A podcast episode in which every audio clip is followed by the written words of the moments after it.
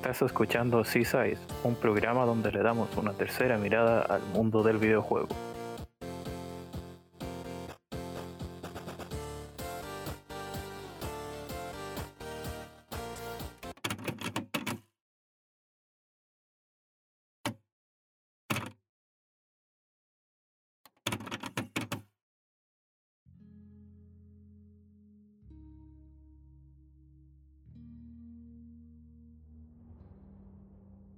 Bueno, bienvenidos a todos a un nuevo programa de C-Size.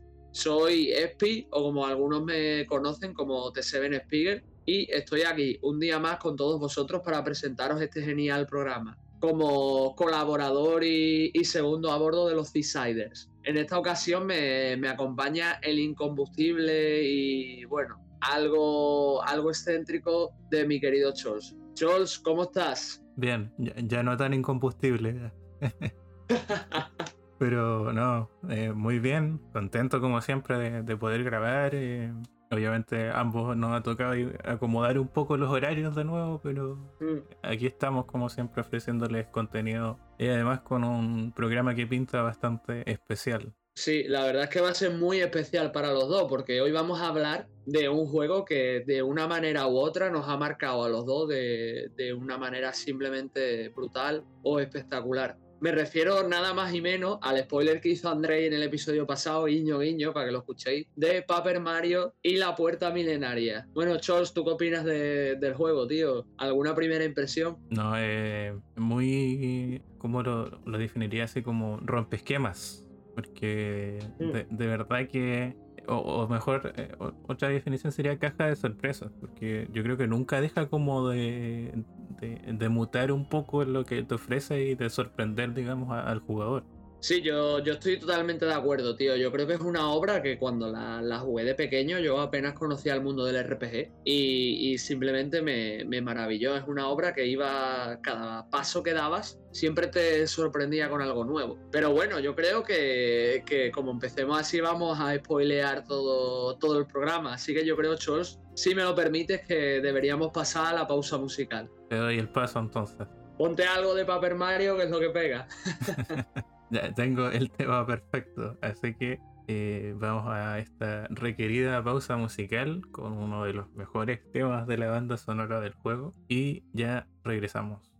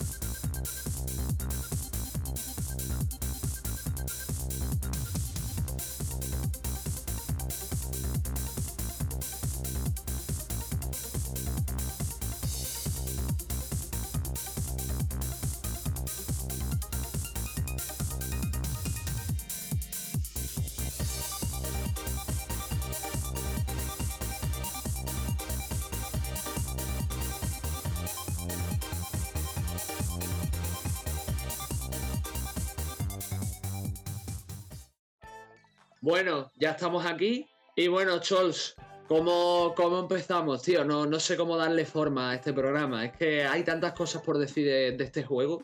¿Tú por, dónde empezarías, tío? Bueno, yo em, básicamente empezaría por, yo creo, algo que mencioné eh, y que igual eh, tocábamos en el programa anterior, ¿no es cierto?, con Andrei, donde hablamos de de muchos juegos eh, de rol, ¿no es cierto? Y de, mm. Todo lo que podían ofrecernos, eh, tantas cosas buenas como malas, errores, desaciertos y, nuestras críticas personales y experiencias. Y yo encuentro eh, relevante partir en decir qué, digamos, hace tan especial a, Paper Mario, a, su historia, ¿no es cierto? Tenemos a este personaje bueno, aplica a otros juegos igual como lo mencioné en algún punto. A, Mario, que es uno de los personajes eh, ya por esa época más reconocidos del mundo del videojuego, eh, emblema de, Nintendo y que a diferencia de, por ejemplo, Super Mario RPG, completamente consolidado a esas alturas de, la época, ¿no es cierto? Estamos hablando de que Super Mario RPG, por ejemplo, fue paralelo a Mario 64, quizás por ahí, cuando ya eh, se pega este salto. No estoy seguro de la fecha, tío, pero si bien es cierto que, que Paper Mario ya era una franquicia que, en los 90 empezó a pegar. Lo que pasa que sí tenemos que tener en cuenta que creo que la puerta milenaria llega en un momento muy clave para lo que es la, la sexta generación de Nintendo, que sería la GameCube, que la verdad es que hizo un trabajo formidable, o sea, eh, Nintendo en esa época, aparte de, multiplataformas que le, perdían el terreno a Sony y aparte de algún que otro exclusivo que aunque ganaba, ganaba consistencia y fuelle, tenía que, nutrir su, sistema de, de juegos, ¿no? Y en esa época, si mal no recuerdo, había muy pocos RPG. Y Paper Mario llegó en el, en el momento aclamado, en el momento perfecto. Y aparte, hay que tener en cuenta, y esto no sé si tú lo sabías, que realmente la, puerta milenaria lo único que hace es coger, el concepto que ya existía en Paper Mario 64, que sería el primero, y eh, darle ese empaque, esa fuerza, esa calidad, ¿no? Y hacer un juego más redondo en base al planteamiento que, que, tenía el original, ¿no? Que era el de 64.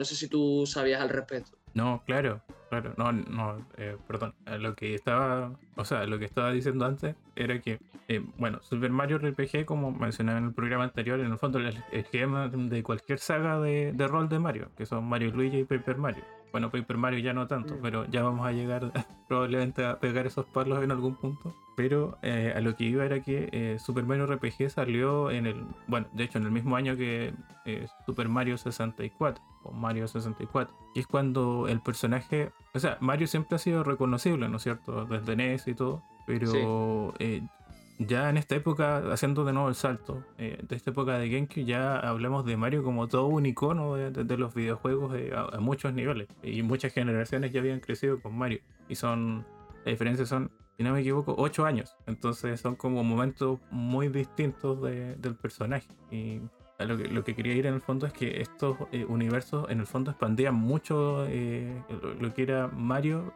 pero también tomaban muchos elementos de, de otros juegos de Mario que en esta época ya habían salido bastante. Por ejemplo, de Mario Sunshine aparecen todos estos personajes tropicales, ¿no es cierto? Que igual vamos a ver de, una forma en el juego, es porque ya había como mucho más trasfondo para, Mario. Como dije en su tiempo, Mario nunca ha sido tampoco de historias, ¿no es cierto?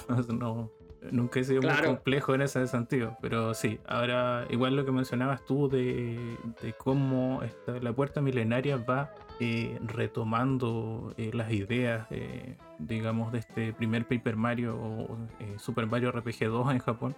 Es el nombre con el que salió todavía, o Mario Story, creo que no, en el RPG. Es que, claro, es en el fondo casi una, un rehacer de, de diseño, de, como lo digo, esta, del tipo de desarrollo que utiliza, ¿no es cierto? Los, los capítulos, que representa cada capítulo y los personajes que obviamente yo creo que cabe mencionar el análisis que hizo no hace mucho tiempo eh, Sudita en su canal de YouTube, ¿no es cierto? Que creo que lo mencionábamos también en, algún otro programa, donde se dedica a explicar como todo lo del juego, obviamente muy bajo sus impresiones, ¿no es cierto? Su, visión más subjetiva. Y un poco un poco largo, ¿eh? que una hora y media ¿eh? eh de análisis. Sí, sí, no, eh, es denso, pero igual es más corto que jugar el juego de nuevo para. Claro. Para eh, volver como a situar algunas ideas del título, ¿no es cierto? Cierto. Y... Yo quería, quería decir, Chols, perdona que te corte, que, sí, que mm, veo muy acertado lo que has estado comentando antes y volviendo al tema, y es que realmente sí, o sea, yo creo que incluso los que, los que nacimos en los 90 que no tuvimos tan de cerca a Mario como en la NES, como en la Super NES y en la 64 nos pilló muy de, de pies juntillas, ¿no? Como por ejemplo me pasó a mí. Eh, gracias al resurgir de todos esos remakes de Mario, gracias a la llegada de GameCube con Shansai y cosas así, fuimos como acercándonos, ¿no? progresivamente al fontanero. Y viendo nuevas, nuevas capas de él. Lo interesante es que realmente los juegos base te plantean muchos muchos dilemas, muchas preguntas de cómo funciona el mundo, cómo son estos personajes, qué contexto tienen, qué trasfondo. Y, es muy interesante que luego Paper Mario recoja todas esas ideas y, y las expanda, ¿no? Que aproveche todos esos conceptos, ¿no? Y aparte, bueno, narrativamente eh, construya su, su propia trama. No, sí, sin duda es como, bueno, un juego de rol en el fondo. Tiene que desarrollar mucho eh, el mundo en el que se desarrolla la historia, los personajes, el, el lore en el fondo, ¿no es cierto? Eh, y claro, en este caso lo bueno de estos juegos es que todavía, por ejemplo, podían eh, recurrir a, digamos, ideas originales, obviamente, cosas que no se habían visto en otros títulos y, que podían romper un poco con los esquemas de, la saga Mario y que de hecho ya prácticamente no se puede hacer. No sé si tú sabes que eh, Shigeru Miyamoto prohibió que se crearan personajes originales en, fuera de las entregas eh, principales de la saga Mario. O sea, en los Paper Mario, por eso en, la última entrega los enemigos creo que son como objetos o algo así. Sí, sí, eso yo creo que lo podemos hablar a fondo más tarde, pero me parece sinceramente bastante triste. La verdad, no es por ahondar para no hacer avance, tan avance no, pero sí es verdad que parte de la, de la magia que tiene la puerta milenaria es que, como he, comentado antes, construyen mucho de cero y sirve mucho como puente, ¿no? No solo expande todo ese universo de Mario y permite que el jugador conecte con Mario a nivel mucho más personal, sino que también eh, crea sus propios personajes, con sus propios contextos, con sus propios trasfondos. Tiene sus arcos de personajes, aunque son muy leves, claro, porque están muy enfocados a un público más general, pero estar están, ¿no? Y, me da mucha pena que todos esos conceptos fueran prohibidos, ¿no? Porque es lo que le daba la, salsa al título. Y, lo dicho, era muy buena puerta de acceso, porque pensemos que aunque el Paper Mario 64 puede o no ser un gran juego, porque yo sinceramente no lo he probado a fondo para dar tal opinión, Sí es cierto que es un juego que a día de hoy cuesta más entrar, que en su época fue más desconocido, que no tanta gente lo jugó, no como la Puerta Milenaria, ¿sabe? Que es mucho más fácil de digerir, que tiene una trama interesante, pero a la par que puede disfrutarse por cualquier público, que también trama, está, coño, me que trata sus temas también y, está, interesante, ¿sabe? Entonces, que Nintendo cabe a Intelligent System en hacer esas cosas me parece un, paso atrás. Luego, si queréis, daré unos cuantos ejemplos porque yo he jugado Origami King y Origami King, sinceramente, no es mal juego, pero a nivel narrativo, en comparación a la Puerta Milenaria, es para echarse las manos a la cabeza. Mira, y de hecho, yo jugué el Paper Mario 64. Bueno, jugué solo el prólogo, pero hace, no sé, tres días. Y de verdad cuesta mucho eh, entrar en el juego. El juego es sumamente lento y, horriblemente tedioso porque aunque tú sepas, por ejemplo, todo el tema de que puedes bloquear o, mejorar los ataques, digamos, en cierto punto, ¿no es cierto? No, el juego no te lo va a permitir hasta que lo desbloquees en el juego, hasta que el juego te diga puedes hacer esto. El juego no te dice que tú puedes hacer algo, sinceramente no lo puedes hacer, ¿no? simple y llanamente, digamos, no, no te va a dejar hacerlo hasta que el juego te diga, eh, eh, así es como eh, haces más daño en un ataque, así se ocupa un objeto. Y eso, no sé, te estoy hablando que habré jugado 45 minutos y todavía no llego a la parte donde te enseñan a bloquear. Uf, yo es que no, no me acuerdo de mucho, me acuerdo de lo de Bowser y, poco más. Es que tengo recuerdos difusos porque yo lo, lo, probé emulado hace mucho tiempo. Y a día de hoy es un dinero tenerlo, ¿eh? Para jugarlo tú. El juego creo que nos llegó traducido y todo, pero. Sí. Pero. Pero es eso, es que a día de hoy obtener ese juego es, difícil. No, y, bueno. Incluso creo que un. Bueno, la consola virtual de Wii U no me acuerdo si está funcionando todavía. Y ahí mm, está. Ahí no me pilla. Ahí está eh, todavía el Paper Mario, consola Bueno, y la de Wii, pero Wii ya creo que no puedes comprar hace rato. Claro. Pero La verdad, tío, es que. La verdad, tío, es que sinceramente. Paper Mario y la puerta milenaria es un. Es un must si tienes la, la InQ. Y es triste y también me estoy adelantando, pero lo diré ahora, es triste que, Nintendo ni se plantea hacer un remaster. No te estoy hablando de un remake, que dudo que lo hagan, pero tío, traerlo a, generaciones modernas, porque es un juego que a día de hoy mucha gente disfrutaría y entra muy bien, ¿sabes? No, de hecho, eh, es un juego que ha envejecido bastante bien en, lo visual, por ejemplo. eh, se mantiene bien, gracias obviamente al estilo artístico por el, por el que apuesta. Y Mm. Digamos, hay muy pocas cosas que yo, por ejemplo, mejoraría para las sensibilidades más mo- modernas. Es cierto que hay momentos como un poco más eh, rústicos, digamos, en, ciertas secciones de la aventura, pero digamos, nada muy complicado. De hecho, yo este juego lo jugué hace unos 5 o 6 años, un poco tanto, en una Wii. Y de verdad eh, funciona excelente a día de hoy. Eh, No, no tengo mayores quejas con mi experiencia. De hecho, como pasó- digamos nos pasó a los 12, ya sabemos que es un juego que te llega a atrapar bastante. porque- y sobre todo, eh, digamos, en jugarlo, digamos, esta versión en español que, que mencionaste. De, de la puerta milenaria porque la- el trabajo de traducción de verdad es muy interesante porque juega mucho con, con, digamos, la cultura eh, popular. Bueno, más de España, pero hay muchas cosas que igual se extrapolan a Hispanoamérica. O sea, no, digamos, no es tan complicado pillarlo. Incluso cultura popular de estadounidense y tiene muchas referencias. Yo creo que ya las vamos a mencionar en algún punto. Claro. Yo, para cerrar, para cerrar y seguir, otro punto que me parece muy interesante, tío, a, a mencionar, es también el, todo el apartado, tanto musical, que me parece una, una barbaridad. Creo que lo he dicho en más de un programa, pero a mí la, la banda sonora de La Puerta Milenaria es que me flipa, tío, me parece tremenda. Hay algunos temas más flojos para mí que otros, pero tiene, para mí tiene temazos, tío. O sea, me gustan los temas de muchas de, de las localizaciones, de los combates, es tremendo. Y el sistema de combate también, aunque en apariencia es simple, tiene su, su domina ciertas cosas como el parry, ¿no? Que es el bloqueo que tú mencionabas, ¿no? Eh, puedes también producir daño, en pegues también, el uso, por ejemplo, de las medallas. Eso en verdad en la historia no es, es cierto que no explota tanto, pero en la, en la mazmorra de los 100 pisos estos sí, la verdad. Y aún así, si, si has- vienes de antes o ya has jugado previamente y vuelves a jugar, puedes hacer unas virguerías tremendas, la verdad. Y, y me parece una me parece muy fabuloso y es algo que también se ha ido perdiendo con, con el devenir de la saga porque ahora Origami King literalmente son puzzles camuflados como combate RPG y la verdad es que eso es muy muy triste y es uno de los puntos por los que yo odio muy fuerte su sistema de combate porque como ya he dicho más de una vez en este programa odio los puzzles ¿Pero por qué? ¿Qué, qué daño te han hecho?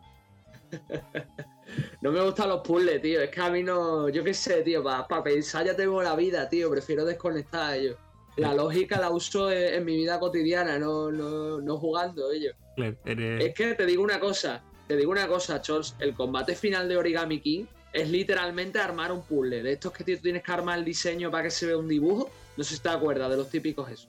Sí, sí. Pues yo me, me morí en ese puzzle como 10 veces, porque es que era incapaz de hacerlo. Y yo, en plan, yo es que tenía que hacerlo en 60 segundos y digo, yo, ni de puta coña, ¿sabes? Y yo me cuando estaba jugando ese puzzle, lo único que hacía era acordarme de la puerta milenaria. Y decía, yo, en la puerta milenaria, el jefe que solo me tenía que acercar, cargo el martillo, le meto una hostia, no, pero ahora tengo que estar aquí haciendo el puzzle pedorro este, tío. Yo qué sé, tío, estaba yo ya enervado. Eso explica muchas cosas de tus opiniones posteriores. bueno, eh, en Color Splash, eh, digamos, no es muy distinto. eh, combatir no te sirve prácticamente de nada. Bueno, si necesitas dinero es una buena forma de, conseguir dinero, quizás de las pocas, o para conseguir como cartas más poderosas. Tu vida no va a cambiar, eh, o sea, sí, si te hacen mucho daño pierdes vida, pero no es que vaya a mejorar eh, tus atributos de alguna forma por combatir. Así que es una tónica ya que viene desde atrás y es como que, que no tiene mucho sentido, digamos, como tú dices, a- apostar por un sistema de combate que recuerda más a un juego de, de rol, quitando el rol. Hmm. Yo es que la verdad es que en, el- en la puerta milenaria sí tenía un fallo, y eso estoy de acuerdo con lo que dijo Sudite en su época, y es que realmente la puerta milenaria te plantea un combate muy de rol, pero no te da mucha experiencia. Me explico. Cuando tú empiezas a jugar y empiezas a pelear, tú ganas experiencia, ¿vale? Pero cuando revisitas zonas o tienes que pasar por ciertos lugares y cargarte enemigos, si peleas con ellos apenas ganas experiencia, ¿sabes? Ganas un punto o dos de experiencia, que es una porquería. Entonces, si bien es cierto que el juego no te invita a pelear, te pone en muchas situaciones en las que tienes que pasar por ciertas zonas y es muy difícil saltarse los combates. En ese sentido sí pienso que las entregas posteriores lo han hecho bien. Pero en Paper Mario La Puerta Milenaria sí era divertido combatir, sí era divertido explotar ese sistema, sí era divertido ver las posibilidades, ¿sabes? Solo que por la época y por el equipo que estaba detrás, pues a lo mejor ciertas decisiones pues no se tomaron tan adecuadamente, ¿no? Quizá a día de hoy, si existiera una puerta milenaria donde fuera más fácil evitar los combates o donde los combates se plantearan de otra manera a la hora de encararse, pues quizás sería un juego en ese sentido mucho mejor, ¿no? Pero eso no quiere decir que, este tipo de situaciones empañen la experiencia.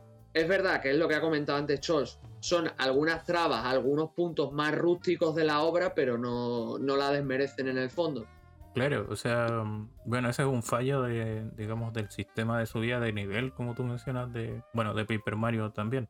El mismo problema y de hecho, a, eh, de hecho, cualquier juego que intente como, digamos, eh, replicarlo. Por ejemplo, yo vengo ahora de eh, terminarme hace muy poco, como hace, hace una semana, Book Fables, que es un juego claramente inspirado en en Paper Mario y digamos y sobre todo en la puerta milenaria y el sistema de niveles es idéntico por la eh, correspondiente selección de mejora de atributos, ¿no es cierto?, a la hora de terminar un nivel, que sería eh, vida, eh, puntos de flor creo que se llaman en Paper Mario, o de magia en el fondo para habilidades y los puntos de medalla. Y bueno, este juego pasa lo mismo. si tú revisitas zonas, los enemigos te dan incluso cero de experiencia por, derrotar, no sé, quizás cinco. Si son muy débiles, no te dan nada, porque eh, la cantidad de experiencia que recibes se escala en el nivel que tengas tú versus el que tengan los enemigos. Ahora, ¿cómo, digamos, valía un poco esto, este juego, el Book Fables? Existe una medalla que se llama modo difícil. Entonces, los enemigos te dan más, más experiencia. Obviamente, igual te hacen más daño y todo. El Paper Mario, eh, claro, no tenía esto.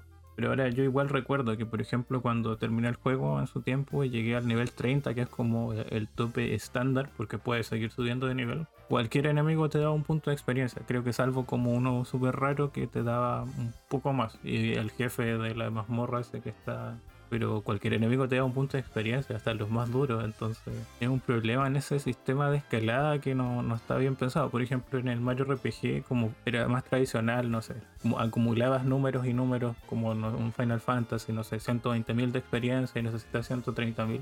Esto no se sentía tan inútil, digamos, como en Paper Mario, que esa es que la forma que escala la experiencia no, no es para nada, eh, digamos, positiva. Ahora, por otra parte, y pensando en mi experiencia con este otro juego, y siento que igual eso se hace para que grindear, por ejemplo, no sea tan, eh, digamos, una opción tan viable después de, cierta cantidad de niveles, ¿no es cierto?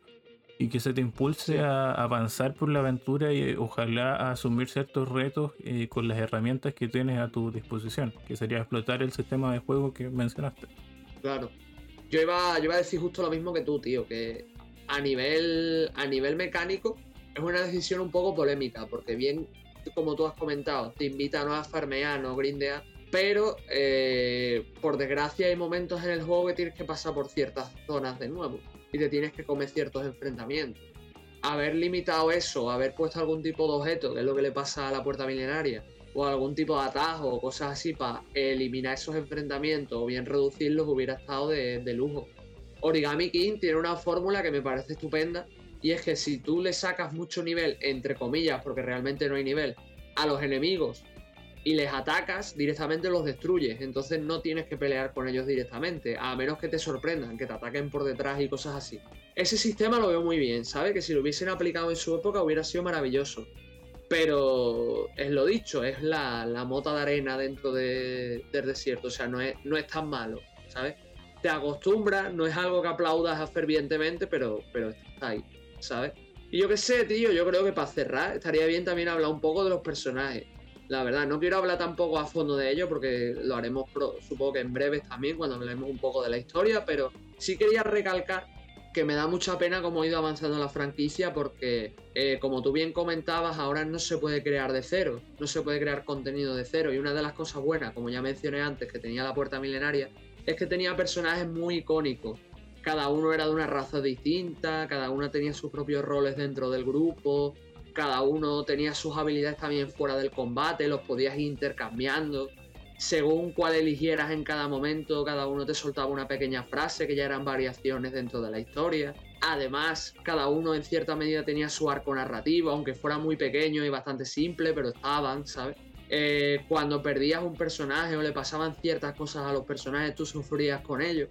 Mientras que ahora en, Origami King tienes eh, personajes tremendamente genéricos, que literalmente no tienen nombre. Tienes a, los personajes propios de la franquicia, que excepto uno, que ya lo dije en, mi, análisis de, de Origami King, que es Kamek. Creo que sí que hablé de Kamek, no me acuerdo, pero bueno, si no lo menciono ahora a Kamek le pasa que tiene más desarrollo en Origami King, pero porque es un compañero. Pero después tienes otros compañeros más, como son Bowsy, como son un Bon, como son un Toad, y apenas tienen relevancia en la trama. Es más, no voy a decir quién, pero digamos que a uno de ellos le pasa algo, y cuando le pasó algo, pues a mí no me, no me sentó. O sea, no. ¿Cómo expresarlo? Digamos que no me dio pena. No me dijo, uy, qué pena este personaje que le ha pasado esto. Pues no, la verdad, porque es un personaje que apenas me ayuda en combate, porque en Origami King los personajes aliados apenas hacen nada dentro y fuera del combate. Y, y, tampoco es un personaje que narrativamente haya estado conmigo en todas las partes, haya hecho algo de interés o haya sentado algún tipo de base. En la puerta milenaria cada personaje cuando se presenta tiene su desarrollo. Aparece, te ayuda, se demuestra cómo funciona su poder, puedes testear cómo funcionan sus habilidades en combate y cómo se hacen sinergias entre ese personaje y Mario. Y es algo que, por ejemplo, lo vuelvo a repetir, el juego más actual no tiene y es una verdadera lástima. Ya si queréis luego nos enfocamos un poco más en ello. No sé si tú tienes algo más que decir, Chols. No, que digamos, eh, igual uno de los, como mencionaste, puntos fuertes del, juego es el, tema de los personajes, los compañeros, que todos son eh, bastante carismáticos, quizás así un poco, eh, digamos, copia de los arqueotipos del juego anterior. En particular hay muchos que repiten como funcionamientos sin ser el mismo personaje, ¿no es cierto? Pero eh, es interesante lo que mencionas tú de que es como que eh, funcionan un poco como eh, una historia secundaria, ¿no es cierto? Que se va anclando a la trama principal y, generalmente a desarrollar un capítulo en específico, salvo ya los últimos. Pero incluso con personajes opcionales, porque igual hay algunos que te puedes saltar en el camino, pero no es un trabajo eh, loable en ese sentido. Eh, y, también lo que mencionabas tú, por ejemplo, comparándolo con Origami King, que es que con versiones de personajes eh, o enemigos típicos de, la saga tengan tanta personalidad.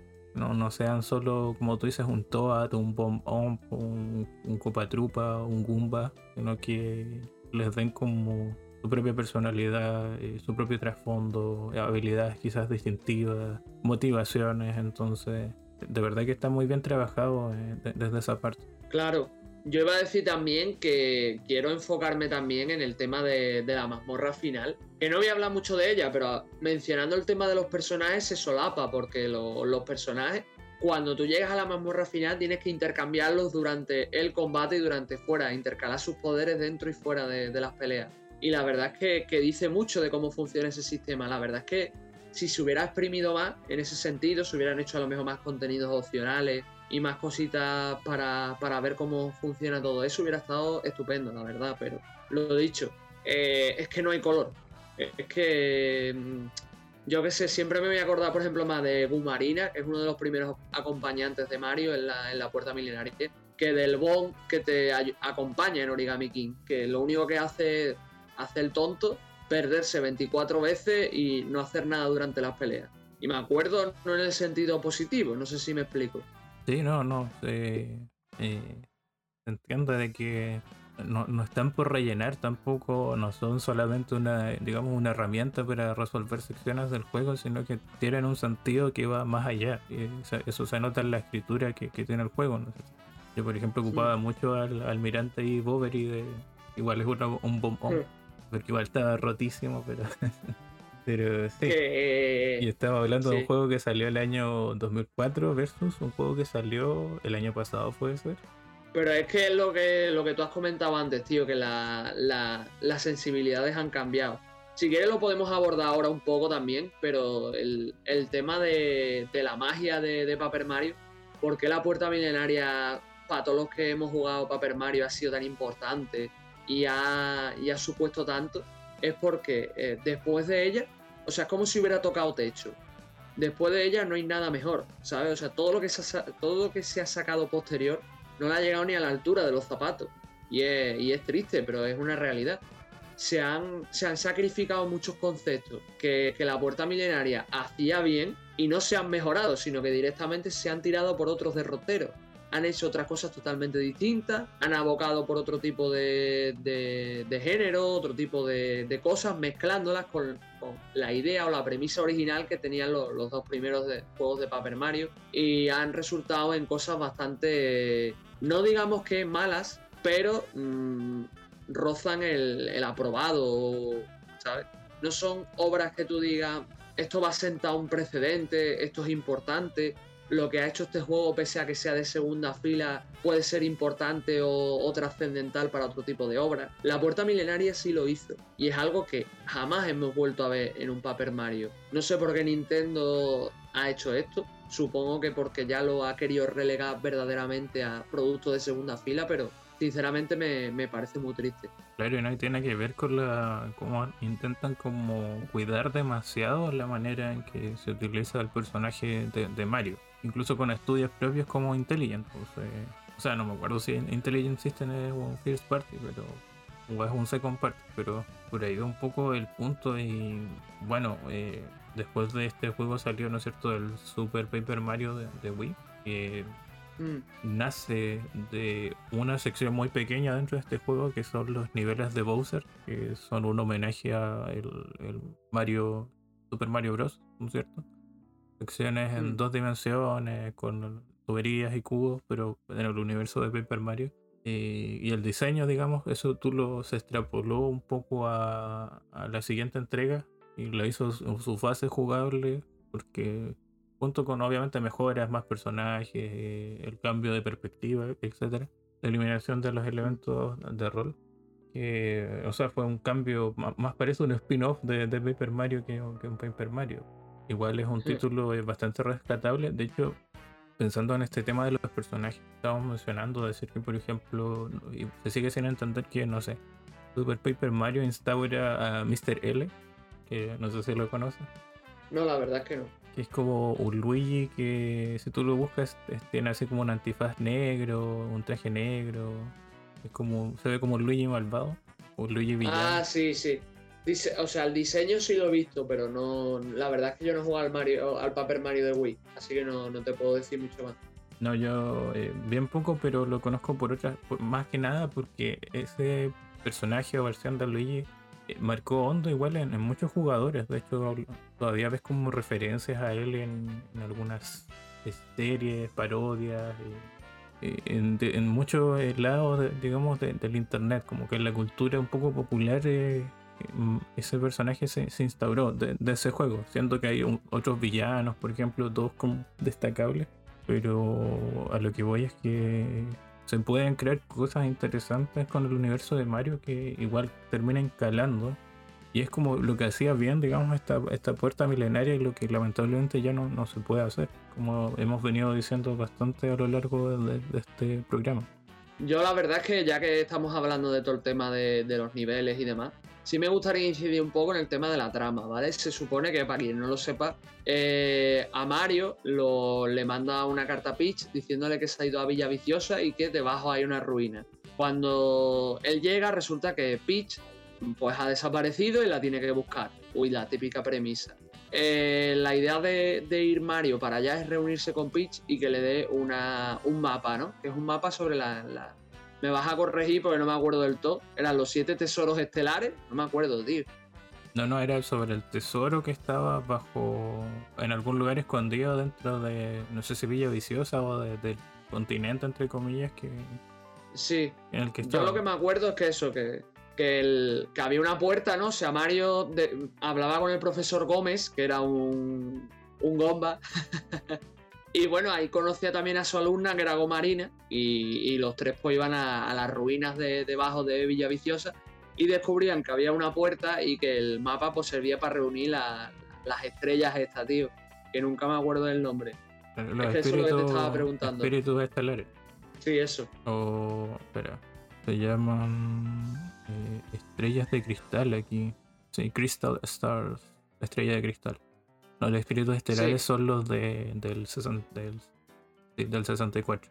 En fin, que la, la historia radica en eso. Entonces, durante su travesía, Mario pues hace como una serie de actos, ¿no? Como ha estado explicando Chos. Eso se- es una trama episódica. Aunque realmente no es una trama episódica en sí, se presenta como si lo fuera, pero realmente es una trama lineal, ¿vale? Eh, la idea es que eso, que durante lo- los capítulos hay interludios y en los interludios pues manejas a Peach y ves un poco cómo se mueve por la zona, cómo tiene relación con uno de los personajes que está a su vez relacionado con los villanos. Y luego tienes la- las fases estas que comentaba Chos de, de Bowser, en plan homenaje a Super Mario, a los Super Mario clásicos. Que la verdad es que el, para lo- los millennials que, que jugamos al primer Mario a través de la Game Boy y luego jugamos al Super Mario World y a los Super Mario clásicos a través de la Game Boy Advance, es todo un detalle porque conectas in- inmediatamente con la referencia, ¿sabes? Sí, no, también mencionar un poco que el juego es siempre, eh, incluso más que, que el título anterior, es que emula a, lo que sería una obra de teatro, ¿no es cierto? Que de hecho tiene hasta implicancias jugables dentro de, de los combates. Claro, o sea, cuando tú peleas, cuando el profesor Gómez te explica, porque realmente tienes un combate preludio, donde salvas a Gomarina de uno de los secuaces de, los villanos, de uno de los, generales, y te explican un poco cómo funciona. Lo bueno que tiene ahí es que, como, como dijo Charles, en, en diferencia a la versión de 64, aquí tú sí puedes aplicar, si tú por ejemplo sabes hacer parry, puedes aplicar parry en cualquier combate desde el principio, puedes bloquear, o puedes usar lo del martillo. Luego te lo explican. O bueno, más bien te dicen si, te- si quieren que te lo expliquen o no. Pero estar está ahí, ¿sabes? Y es un, es un gran avance. Pero bueno, volviendo a los combates. Cuando tú peleas, los combates se desarrollan como una, en una especie de escenario, ¿vale? Tu personaje y su compa- acompañante están a la izquierda y los enemigos están a la derecha. Y abajo de- del escenario hay unas gradas. Y en función de la popularidad de Mario, porque sí, Mario tiene popularidad, empiezas como don nadie y luego puedes ser súper famoso. En función de lo famoso que tú seas, pues más gente va a ver tus combates y pueden pasar más efectos durante los combates, ¿sabes? El escenario es mejor, la gente a lo mejor te tira objetos, ¿sabes? O te tira objetos más curativos con más facilidad, puedes aprovechar bien los vueltas a repetir los elementos de ese, de ese decorado, ¿sabes? La verdad es que, está, está muy bien. Y el nivel de popularidad se gana con nivel y creo que también a haciendo ciertos requisitos, ya sea por misiones secundarias o por trama. Ya ahí me, me pillas un poco porque no me acuerdo del todo. Pero, pero está interesante y es algo que también Origami King intentó replicar, porque no sé si lo hemos dicho, pero una de las cosas que tiene Origami King es que intenta ser como una vuelta de, de la puerta milenaria, pero con las nuevas sensibilidades y aplicando las nuevas políticas de Nintendo. Y como que no, no termina de casar del todo. No, claro, me imagino que no. Si intentas volver a hacer algo con, con menos, es difícil que te salga algo mejor, porque estamos hablando de más limitaciones que, que antes. O sea, que obviamente tenemos, por ejemplo, me- mejores maneras de desarrollar o programar cosas más complejas que, hay- que en esa época de, de Paper Mario, que de hecho Paper Mario era muy vistoso porque a veces mostraba como batallas a, a gran escala, no sé, tipo el Señor de los Anillos en algunos momentos, pero y que de verdad te sorprendía Cierto. Que no se ralentizara, por ejemplo, y que los mostrara con, con toda esa fluidez. Bueno, me imagino que al ser personajes planos, pero eh, de verdad. Claro, que- realmente, que era si lo súper piensas, Potente. Es decir, si lo piensas, yo creo que utiliza un falso 3D. Realmente será un 2.5D o algo por el estilo, ¿sabes? A la hora de moverse y actuar. O sea, yo creo que, de hecho no, no lo creo, estoy muy seguro que en, realidad es, ocupa escenarios pre-renderizados, entonces, o sea, es en 3D, pero el movimiento, digo. Eh, y hay secciones que son más poligonales que otras, pero en realidad se ahorra ba- bastantes eh, recursos y no desencaja porque, bueno, estamos hablando de un juego que intenta emular eh, como si todo estuviera hecho en papel, entonces no, eh, por esa parte se beneficia, tiene coherencia artística y, y logra un buen rendimiento y cosas llamativas que quizás otros títulos dentro del sistema no, no se podían acercar a, la apostar ya por cosas más poligonales, ¿no es cierto? O incluso en juegos Mm. más 2D, bueno, de, de rol y en dos dimensiones, no hay mucho en GameCube tampoco. que Paper Mario, con lo poco que utiliza, lo utiliza muy bien, ¿sabes? Es uno de, de esos juegos que utiliza todos sus recursos al máximo y todo lo que hace funciona bien, ¿sabes? Y lo vuelvo a repetir, a nivel musical funciona muy bien, a nivel narrativo, los combates están muy bien medidos y muy bien diseñados. Eh, la escala va de manera progresiva, aunque hay ciertas cosas que ya hemos mencionado que están un poco me, el juego en general funciona bastante bien, ¿sabes? y no, no, deja, no deja cabo suelto. Es de esas típicas obras que tú la ves y, y me pasa como por ejemplo, no sé si te pasa a ti con Hora de Aventura o con El Mundo de Gumball, por poner ejemplos de animación reciente, que son obras que están muy destinadas al público infantil, pero tienen muchos mensajes adultos y saben muy bien transmitirlo desde la buena onda y, saben cómo construir su mundo y sus personajes eh, de, las, de la forma que un niño puede disfrutar y aprender bien lo que está viendo y un adulto puede sacarle mucha más miga de lo que, de lo que tiene a simple vista. Y creo que la, la puerta milenaria va mucho por esos derroteros.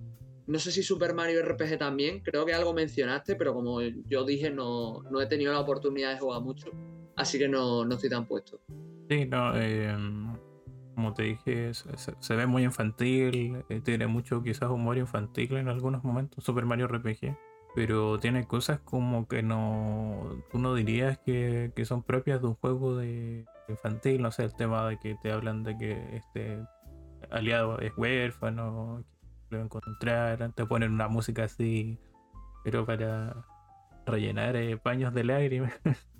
Pero sí, sí, es como, y claro, tú eh, de pequeño no quizás lo ves como que es parte solo de la trama, pero obviamente una persona más adulta, como más formada en, en su entendimiento, ve otras cosas que te intentan decir. Y, y hay de hecho muchas más cosas, pero obviamente no, no me gusta spoilear demasiado ese juego porque es quitarle Claro, momentos relevantes. Lo mismo como tú dices, pues, con, Paper Mario, que por ejemplo, por dar un ejemplo así muy pequeño, tiene un personaje transgénero. te, justo te iba a decir eso. Pues, no, no me imaginé. Y que además, eh, digamos, no es como. Su condición no es necesariamente un alivio cómico, así como un- como solamente ocuparlo como un chiste, no sé, como silbando en Dragon Quest 11, si quieres verlo. O como Birdo, que siempre tiene esa ambigüedad, pero es como funciona más de manera cómica, sino que eh, su trasfondo también es relevante en la trama del juego. Claro. A mí la verdad es que ese es uno de mis personajes favoritos, tío, de, de la historia.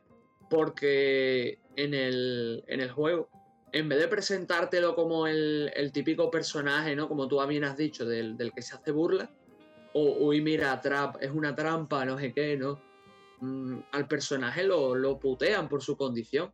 Y no es hasta que se encuentra con Mario que Mario está en una situación similar a ese personaje que ambos conectan, ¿no? Y, gracias a la aceptación que surge entre ellos, es como de verdad se, colaboran, porque la única pista que voy a dar de ese personaje es que al principio es villano, ¿vale? Se presenta como un villano.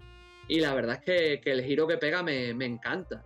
Coño, luego tenemos al, al, al almirante Bond, que tú mismo dijiste antes, que ahora mismo no me acuerdo del nombre, En Bovary. que se está traumatizado, está traumatizado por lo que le sucedió a su tripulación y, y tiene un pro él, él en el fondo quiere volver a navegar, pero tiene un problema personal con todo eso y me parece muy interesante. O bueno, todo lo, todo lo que le pasa con Marina, ¿no? Que ella quiere, que siempre se ve un poco infravalorada por el profesor Gómez y quiere llegar a más nivel y quiere recorrer mundo. Y, y unos cuantos personajes más que bueno, que no, que no diremos, ¿no? Claro. Pero para que, para que veáis la, la- la diferencia abismal, ¿no? Como por ejemplo pasa en nuevamente en Origami King, que tenemos a Kame, que es el único personaje medio explotado, pero porque no sabemos nada de él realmente. El resto de personajes están, tienen carisma, pero es que los sacas de ese contexto y los pones en otro y siguen teniendo el mismo carisma, porque son los personajes típicos de Nintendo. Se comportan como se van a comportar. Si yo meto a Bowser en un juego de plataforma o en un juego narrativo, se va más o menos comportar de una manera similar, va a tener los mismos tropos.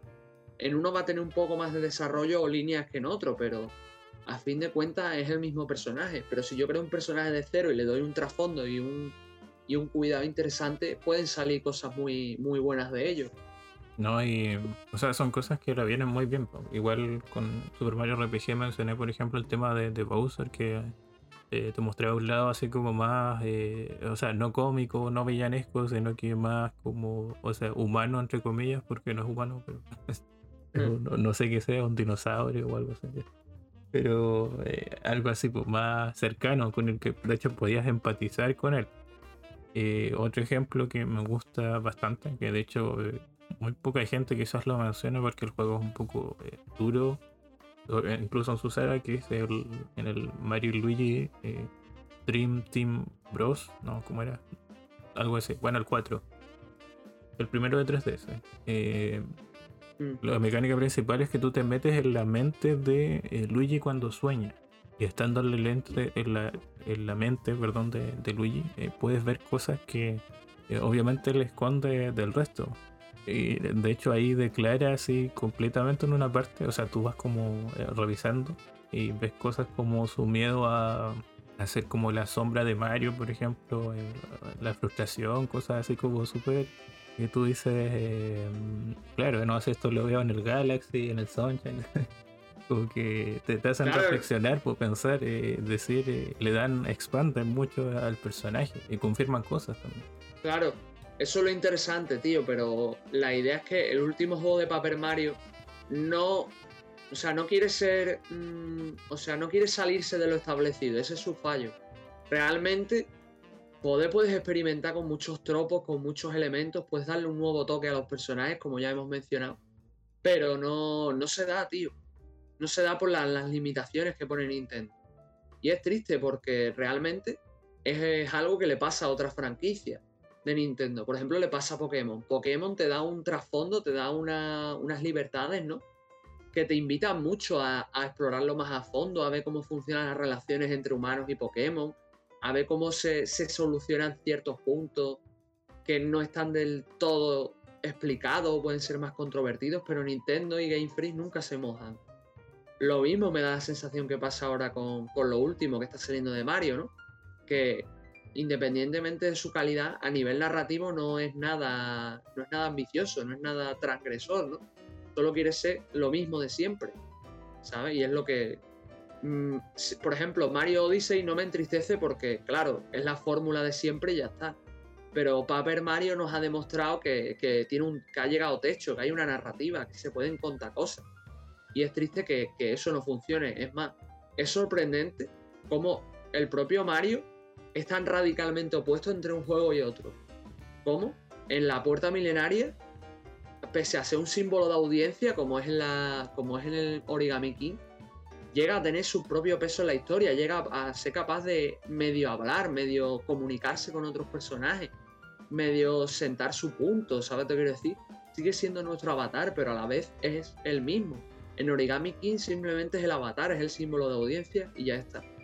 No, y bueno, el primer detalle ahí que se me olvidó un poco mencionar es que se confirma un poco que eh, gracias al último Mario y Luigi, que Super Mario de hecho es como obviamente un universo aparte, que eh, un Mario distinto, no, no es como estamos viendo el Mario en papel, sino que es un Mario de un universo eh, distinto, que de hecho en ese juego conoce a Mario y Luigi de, bueno, de los Mario y Luigi, pero que igual tiene sus características, como tú dices, eh, distintas a las del Mario, no sé, de las entregas normales.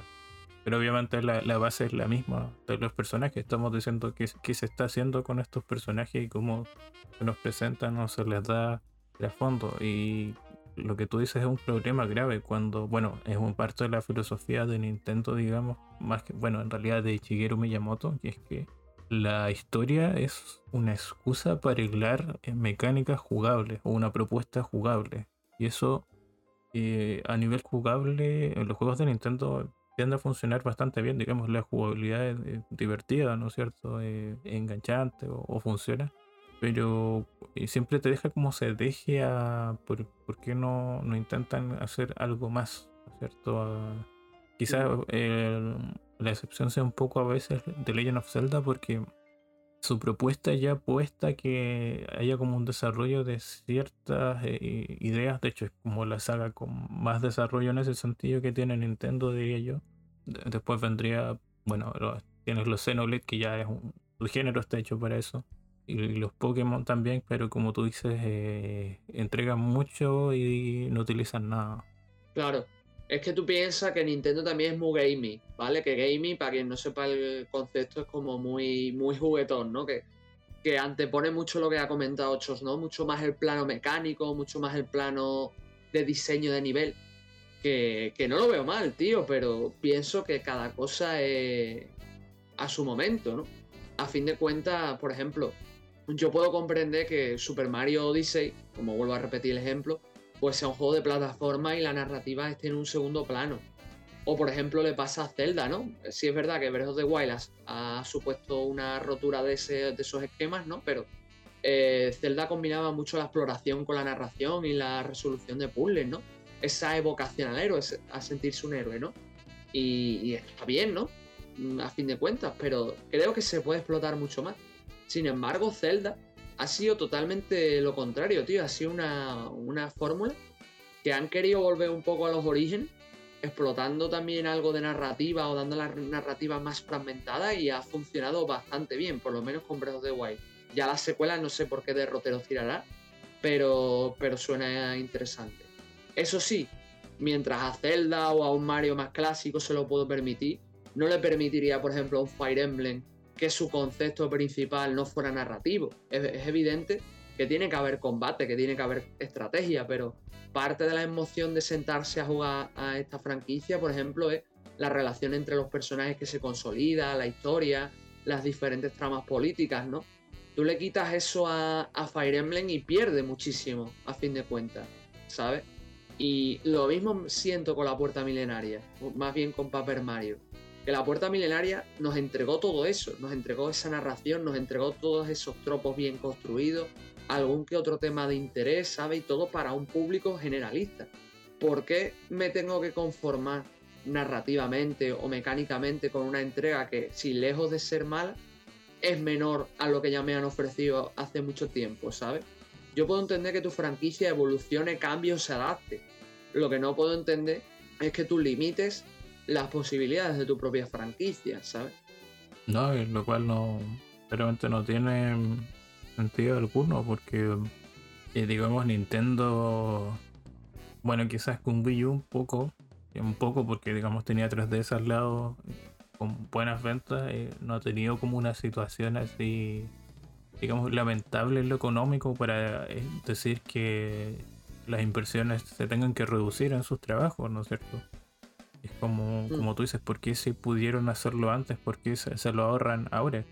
Siento que quizás sí tienen, entre comillas, más desarrollos, porque igual pensando en la época de GameCube, yo diría que trabajaban con más estudios, porque parte salieron muchos más títulos IP que lo que está pasando ahora en Switch, que, no sé, se trabajarán como 3, 4 títulos al año y 4 eh, ports de algo, no sé. Y, considerando que ahora estamos hablando de un sistema único, ¿no es cierto? Antes ellos se dividían además con sus sistemas portátiles. Entonces eh, no se comprende, se entiende que, eh, digamos, por suerte, quizás por ser Mario, Paper Mario eh, siga trabajándose, ¿no es cierto? Sigan apareciendo entregas. En comparación, no sé, hablar, por ejemplo, de volver a ver un Kitty Icarus, ¿no es cierto? Metroid incluso es super, está siendo súper complicado. F0, cosas, Golden Sun. Y claro, sigue saliendo, como tú dices, como juego de, segunda línea, pero se nota como más un por cumplir a veces que, por uno intentar em, ir más allá o dejarte algo, porque si algo hacía bien la puerta milenaria es que de verdad te, dejaba algo, de, verdad te, marcaba como jugador, de verdad, eh, como dije, rompía esquemas. Ahora igual tengo una teoría al respecto, que es que eh, tú sabes que con el éxito de Fire Emblem el destino de Intelligent System cambió, digamos, completamente. Que siempre han estado igual, bueno, a cargo de, esta subserie o serie Paper Mario. Y de verdad que Nintendo la explota, pero como puede. Eh, digamos que en cada juego que sea de mundo abierto, sea un Zelda o sea un Xenoblade, son eh, apoyo porque ellos igual eh, desarrollan tecnologías ¿cómo te lo digo? Bueno, se dice middleware, que es como que conectan como, no sé, el motor gráfico con otra tecnología aparte, como de, apoyo en el fondo. Mm. Entonces, eh, eh, han tenido mucho en Intelligent System con, bueno, o hacer mucho Fire Emblem, y dos, apoyar a muchos otros títulos, y tres, que continúen con lo que ya tenían, que de hecho es Paper Mario, y durante varios años fue, bueno, estos juegos muy sencillos que eran la serie de Box Boy, no sé si la conoces. Sí, entonces, yo creo que bueno, en este tiempo se podía centrar un poco más en, el tiempo de GameCube, en los juegos, que de hecho el otro título que sacaron, creo que después de hecho fue el, de Fire Emblem Radiant, no, no es Radiant Down, Radiant Path parece. Bajo Radiant. Eso, lo mismo. Ah. Radiant Down es el de Wii. Sí, no, Radiant Down sí sé que, por eso, me acordé que Amanecer era el de Wii, pero este Path of Radiant salió por ahí. Yo es que, tío, la verdad es que pienso que, también no solo se debe al trabajo de Intelligent, sino también es un cambio total de mentalidad. Tú piensas que Nintendo ha tenido varios presidentes con varios tipos de, estrategias, ¿no? A nivel comercial, a nivel de, creación de, obras, ¿no? Y creo que, desde la muerte de, Iwata, de con la llegada de este nuevo presidente, que me vais a perdonar los nintenderos que no me sepa el nombre, pero bueno, yo no, soy Nintendero, no tengo por qué sabérmelo. Ah, yo tampoco me acuerdo. De hecho, bueno, hubo uno de transición que, que se creo que era taqueada, pero no. En fin, que volviendo a la historia, que básicamente, pues, esta nueva época de Nintendo aboca más por el, por el tradicional, por, el, por ciertas estrategias, ¿no? Muy centradas en, en obtener dinero, en seguir eh, un marco muy establecido, en hacer más las cosas que funcionan, ¿no? Por así decirlo, que arriesgarse a nivel creativo. Y la verdad es que, es una lástima, ¿no? No me quiero meter en polémicas de Nintendo porque ya realmente se han hablado muchas en, muchos foros y en Twitter y yo creo que ardío suficientemente las redes para tener que hablar de esos temas, pero eh, a la vista está el por de, de, Super Mario, a la vista está lo que va a salir próximamente de Zelda y cositas así, ¿no? Que evocan a una Nintendo que, se mueve muy en base a, sus cifras de venta. Que por otro lado tienen que comer, pero en cierta manera cada vez, me, cada vez vemos menos obras centradas en sorprender o en, o en extrapolar conceptos o en hacer cosas sorprendentes. Si os fijáis, muchas de sus obras actuales o parten de conceptos establecidos o son secuelas o son ports o directamente pues cogen más de lo mismo y expanden lo poco que puedan sin salirse de las directrices más claramente establecidas, ¿no? Y, es una lástima, ¿no? Porque no es por el. no por ser polla vieja, ¿no? O nostalgia fuck, pero a mí me gusta mucho más la Nintendo hasta que hasta que por lo menos llegó la Wii U, ¿no? Esa época de una Nintendo más experimental, más más dispuesta a sacar cosas fuera de lo común, ¿no? Más a mojarse dentro de, su, de sus límites, más a sorprendernos con todo tipo de obras, ¿no? No sé, es la, es la sensación que yo tengo. Sacar más, más máquinas que aprovechen bien ciertos sistemas o que se arriesguen más, ¿sabes? Que la Switch no me parece tampoco una propuesta falta de riesgo, ¿no? O falta de originalidad, pero una vez que se ha sentado, su fórmula es muy matemática y muy cerrada, ¿sabes? Bueno, de hecho, eh, de apostar por el gimmick de, lo que es la Switch, ¿no es cierto? Eh, con los años Nintendo, bueno, como con la 3DS, ¿no?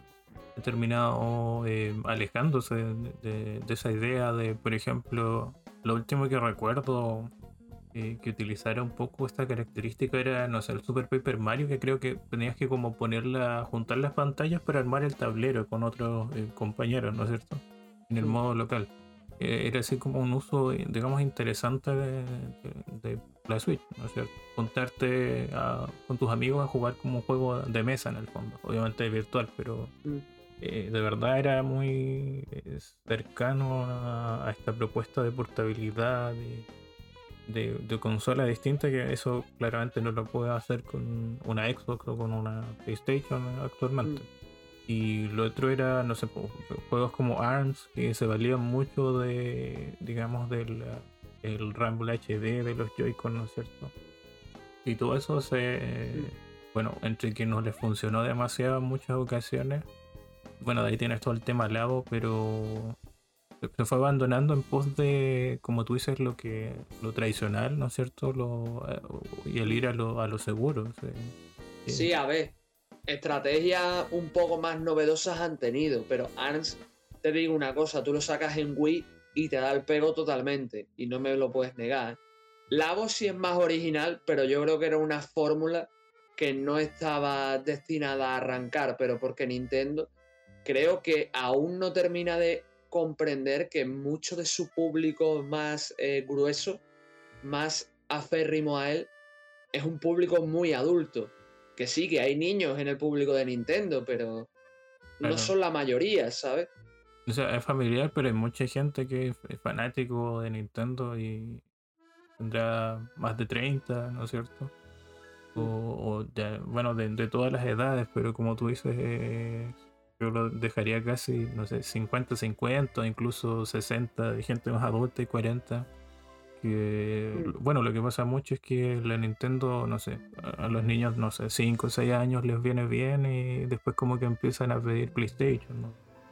Por las cosas que están de moda, que Nintendo a veces como que se resta eh, bastante. Y, bueno, actualmente en ese sentido ya no, no tiene tantos problemas. Por ejemplo, vemos que viene, bueno, esa mi crítica la he hecho varias veces Fall Guys en el verano. Súper atrasado, pero ya está la posibilidad. Está el Apex, el Fortnite, Warframe, cosas, Minecraft. Lo que juegan Among Us.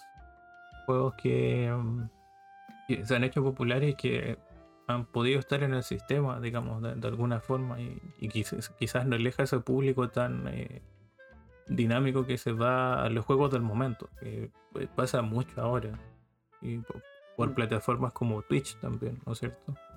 Claro, pero tú piensas también, tío, que, que aunque hay cabida para ese público, a mí me da la sensación de que lo que tú has comentado, que no son el público más, más grueso, ¿sabes? De que no son el, el, top. Porque yo veo a muchos nintenderos y muchos tienen de mi edad para arriba, tío. ¿Sabes?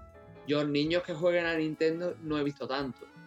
No he dicho que no existan, pero a ver, no son no existen tantos, ¿sabes? Yo veo que el, grueso, lo gordo, está más en, gente de nuestra edad, un poco menos, o, gente mucho más mayor, ¿sabes?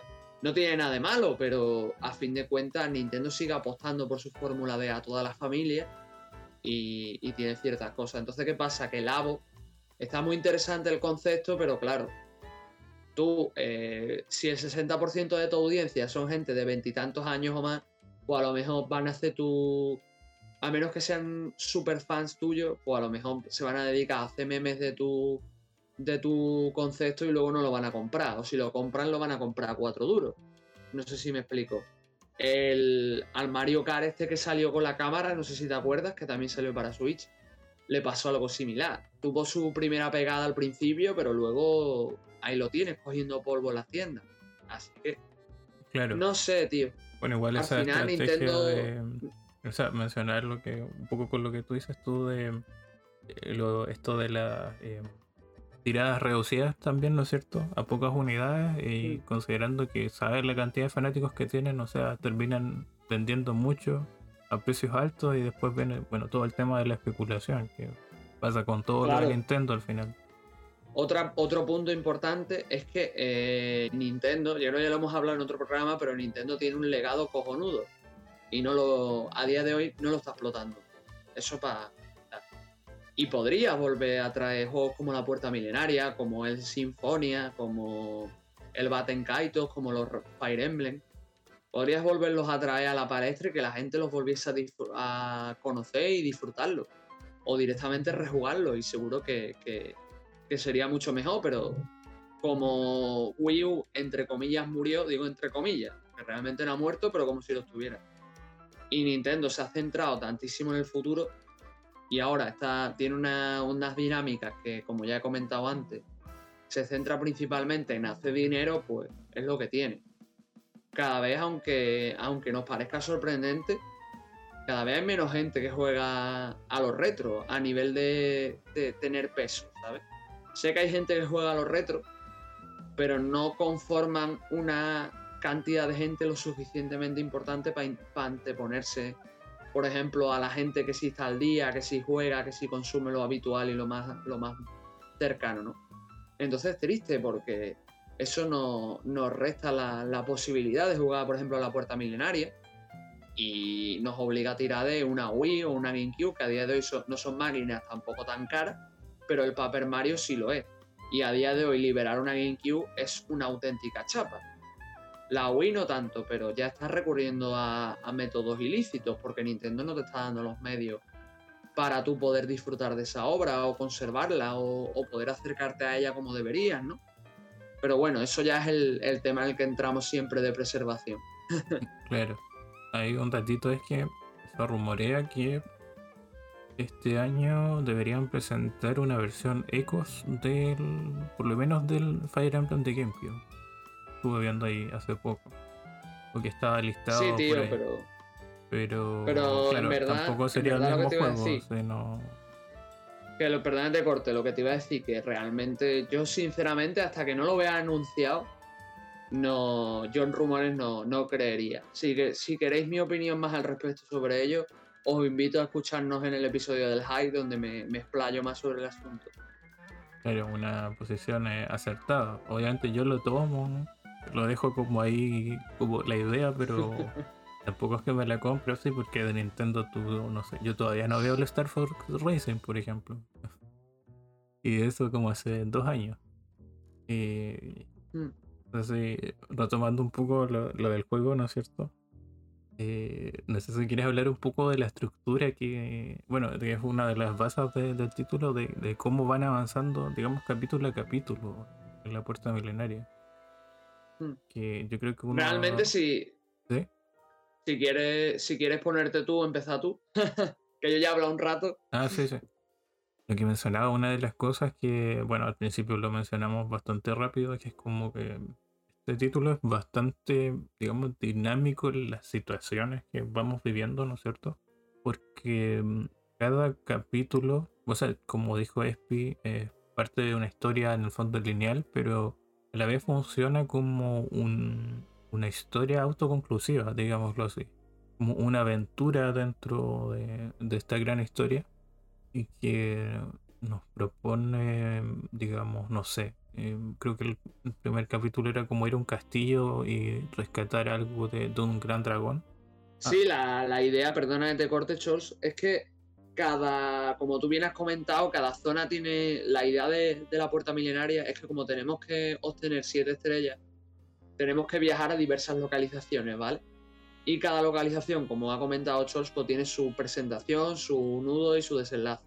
Durante el proceso, pues conocemos a un secundario que es el que tiene mayor relevancia en esa, en esa localización. Y eh, Mario se une a él para resolver el puzzle o la mazmorra pertinente y en base a eso pues encargarse del malo de turno, tener la estrella y bueno, durante todo ese proceso pues tenemos todo ese mini arco de, de personaje, ¿sabes? O sea, cada capítulo, como hemos dicho antes, se enfoca también en un personaje y también le da una pequeña resolución. Si bien es cierto que después, en función del personaje que tengamos puesto, dirá unas respuestas u otras, pero exceptuando en los últimos capítulos, se enfoca mucho en eso, en esa estructura de tú llegas a un sitio nuevo, por ejemplo, el, la Villa Verde, es el que tú decías, Chols, que es el primero, y ahí pues tienes que encontrar la manera de entrar en el castillo de Gombaba, y que es el que ha robado la estrella, ¿no? Entonces, pues te tienes que meter en el poblado, hablar con los cupas que viven allí, hacer una serie de acertijos. Por el camino conoces a Kuts. Kuts te, acompaña porque quiere hacerse más fuerte y salva a su padre y bueno, a partir de ahí te metes en el castillo, que ya sería la dungeon y, cosas así, ¿sabes? O sea, la estructura en verdad es muy, muy similar. Lo que pasa que lo bueno es que cada capítulo te va metiendo pinceladas, ¿vale? El primero, por ejemplo, tiene una estructura más básica, el segundo capítulo tiene aires a Pikmin, por ejemplo, el tercero es el típico coliseo de un RPG, en el cuarto tienes una sección de misterio. Bueno, más bien que misterio sería como dobles identidades, ¿no? En el 5 tienes todo el manejo de transporte y, piratas, ¿no? En la sexta sí que es una aventura gráfica, como si fuera una aventura hasta de, investigar. Claro. Y, cositas así. No, y en cada capítulo hay eh, muchas referencias, como mencionar en algún punto a la cultura popular, tiene no sé, referencias a- al wrestling o, o la lucha libre. Claro, en el, en el eh, capítulo del Coliseo, por ejemplo. Sí, en el del tren, bueno, hay mucho de novelas como de, de misterio, ¿no es cierto? No, no sé si Agatha Christie, cosas así. Claro, sí, Sherlock Holmes creo que también mencionaban alguna. Sí, sí, no, bueno, de hecho está el. Como que se cree detective. y sí. Mm. Es como igual una, eh, una gran re- referencia a Sherlock Holmes. Bueno, en este Mm. capítulo de la. como sombrío, igual, no sé. Hay como una referencia que se me olvida, que es como al, al pueblo. Es decir, un poco Twin Peaks, pero algo así. Claro. Y como tú dices, eh, bueno, las batallas que yo mencioné, tipo El Señor de los Anillos, estamos claros, eh, cosas tipo Piratas del Caribe. Y es como juegan mucho con los guiños populares. Y curiosamente resultan bastante buenos dentro del universo de Mario. Entonces, eh, es muy fácil, o sea, constantemente te vas a esbozar por lo menos una sonrisa. Quizás no sea el humor más elaborado, ¿no es cierto? Pero le da una personalidad eh, distinta. Ah, me estoy acordando que no lo he mencionado antes. Y el último capítulo, antes del de la mazmorra final, que es el cuando viajas al espacio. Viajas al espacio y ahí se hace mucha referencia a la ciencia ficción, que también está muy, muy interesante. No sé si te acuerdas. Sí, sí, Vamos, uno de los personajes, que es el que está allí, ayuda a Peach, eh, está basado en el. No sé si habéis visto 2001, una Odisea al espacio, pues más o menos eso. sí, en HAL 2000 creo. Claro. No, eh, es curioso. Bueno, y aprovechando, mencionemos que Peach tiene implicaciones jugables interesantes entre capítulo y capítulo, o acto y acto.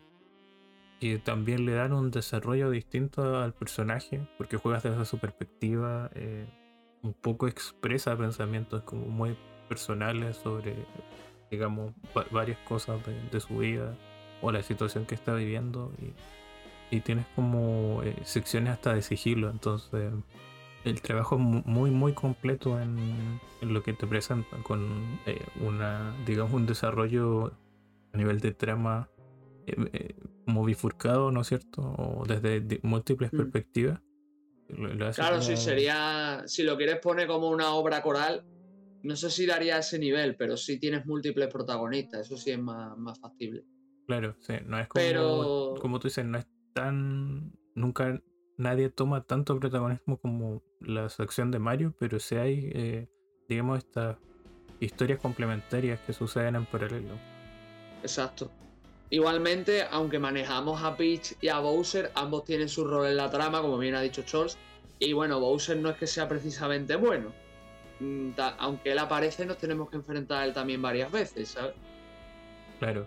Y muchas veces se nos da contexto de cómo eh, todo el camino hacia es- esos encuentros. Mm. O cómo va siguiendo a Mario. Y bueno, de Beach eh, tampoco uno puede hablar de demasiado porque ahí caen spoilers. grandes. Spoiler masivo. Claro. Entonces, es- con esa mención ya está bien. Claro. Eh, deciros que a día de hoy, pues bueno, pues os recomendamos la puerta milenaria encarecidamente, la verdad. Yo, sinceramente, sigo pensando que es uno de los mejores RPG que ha hecho Nintendo, igual que Modern 3. Pero a Modern 3 tendremos que dedicarle otro, otro programa completo porque también se las trae. Por mucho que Scholz haya hablado de él, yo lo haya mencionado y demás, creo que se merece un, un programa completo, como está teniendo la puerta milenaria hoy. Y nada, y yo creo que estaría bien también, Scholz, mencionar un poco la mazmorra de los 100 pisos, aunque sea por encima. Como hice yo con la mazmorra final, porque realmente la mazmorra final trae su intríngulo. Tiene también secciones mm, que se pueden obviar, ¿vale? Que son opcionales, pero que tienen contenido adicional y expanden la historia de algunos de los villanos y del lore del mundo, ¿vale? Pero no, no podemos hablar mucho de ello porque claramente eh, son spoilers como puños, ¿no? Así que hablemos un poco, aunque sea de la mazmorra de, los de los 100 pisos. Claro, es como, bueno, la mazmorra de los 100 pisos es el desafío más eh, complicado que nos ofrece el juego, ¿no es cierto? Eh, bueno, de hecho es una referencia a un juego que se llama eh, The Tower of Druaga. No sé si lo Mm. conoces, que es un arcade de, bueno, un RPG desarrollado por Namco. en 1984 y que bueno tuvo un port ahí a PC Engine o TurboGrafx. Bueno, directamente tenías que hacer eso, subir 100 pisos, ¿no es cierto? Hasta llegar al final y rescatar a una princesa, conseguir un tesoro, no me acuerdo tanto. De hecho, no es un juego muy sencillo Yo sí, lo he jugado. Bueno, un clásico de Namco, entonces eh, muchos desarrolladores tomaron como esta idea y la ampliaron. Mira, estoy revisando, son 60 pisos en The Tower of Dragon, pero Mm. tomaron esta idea y la, expandieron. Y en esta mazmorra, ¿no es cierto?, se nos ofrece superar una serie de. Bueno, avanzar por los pisos, ¿no es cierto? Superando una serie de combates de manera, digamos, prácticamente continua, sin posibilidad de, por ejemplo, volver al principio o, escapar y retomar desde donde lo dejamos, sino que se tienen que hacer prácticamente de manera eh, continua hasta llegar al final y enfrentándonos cada vez a desafíos más complejos. Combinaciones de enemigos, por ejemplo, más, exigentes que requieren estrategias rápidas y bien pensadas, eh, preparar un buen inventario. Y la aparición de a veces hasta de jefes que no habíamos visto en la aventura eh, principal o versiones mejoradas de otros jefes. Entonces, de verdad es un desafío bastante exigente. Que hay muchos que, por ejemplo, lo que hacen es subir muchos niveles. Y como yo dije, después del nivel 30 es muy complicado subir de nivel. Y hay gente que llega con nivel 80, por dar un ejemplo. Yo particularmente no nunca llegué a ver a. No sé, habría llegado como al piso 50 o algo así. Pero nunca eh, llegué tan al fondo, no sé tú. No, yo igual, yo igual que tú. Yo llegué al 50. Es más, deciros que un detalle es que si mal no recuerdo, creo que cuando llegabas a los décimos pisos, había la posibilidad de comprar algún equipo, incluso eh, eh, comprarse objetos y demás. Y creo que a partir del piso 50 sí podías tener la opción de, guardar. Ahora, creo, creo que sí existía la posibilidad de volver, pero no me acuerdo en qué pisos era, la verdad. Aunque si volvías, claro, deshacías todos los pasos y tenías que empezar desde el principio. Sí, sí, a eso era lo, lo, que iba, que tú puedes escapar, pero eh, el progreso se borra en el fondo. Tienes que volver a hacerlo.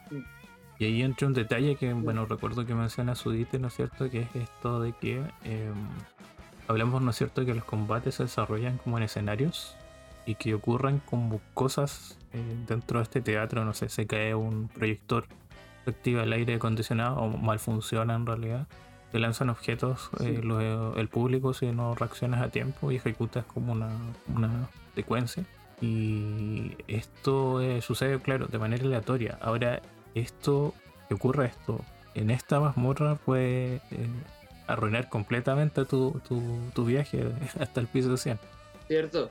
Vamos, era un punto que Sudite me acuerdo que se quejó bastante y en la, en la historia principal no pasa tanto. Pero en la mazmorra la, el problema que hay es que tú no haces otra cosa que no sea combatir, ¿sabes? O sea, tú bajas al primer piso, ¿vale? Porque la mazmorra va hacia abajo. Tú bajas al primer piso, pues nada más bajas hay combate. Cuando hay combate sale una tubería, bajas al siguiente combate, tubería, abajo y así, hasta que llegas al checkpoint. Entonces es una, es una pasada. Entonces si te empiezan a pasar estas cosas, pues te, te jodes vivo importantemente. Vamos, el pobre chaval al final tuvo que verse un, un speedrun para ver cómo era porque no había manera.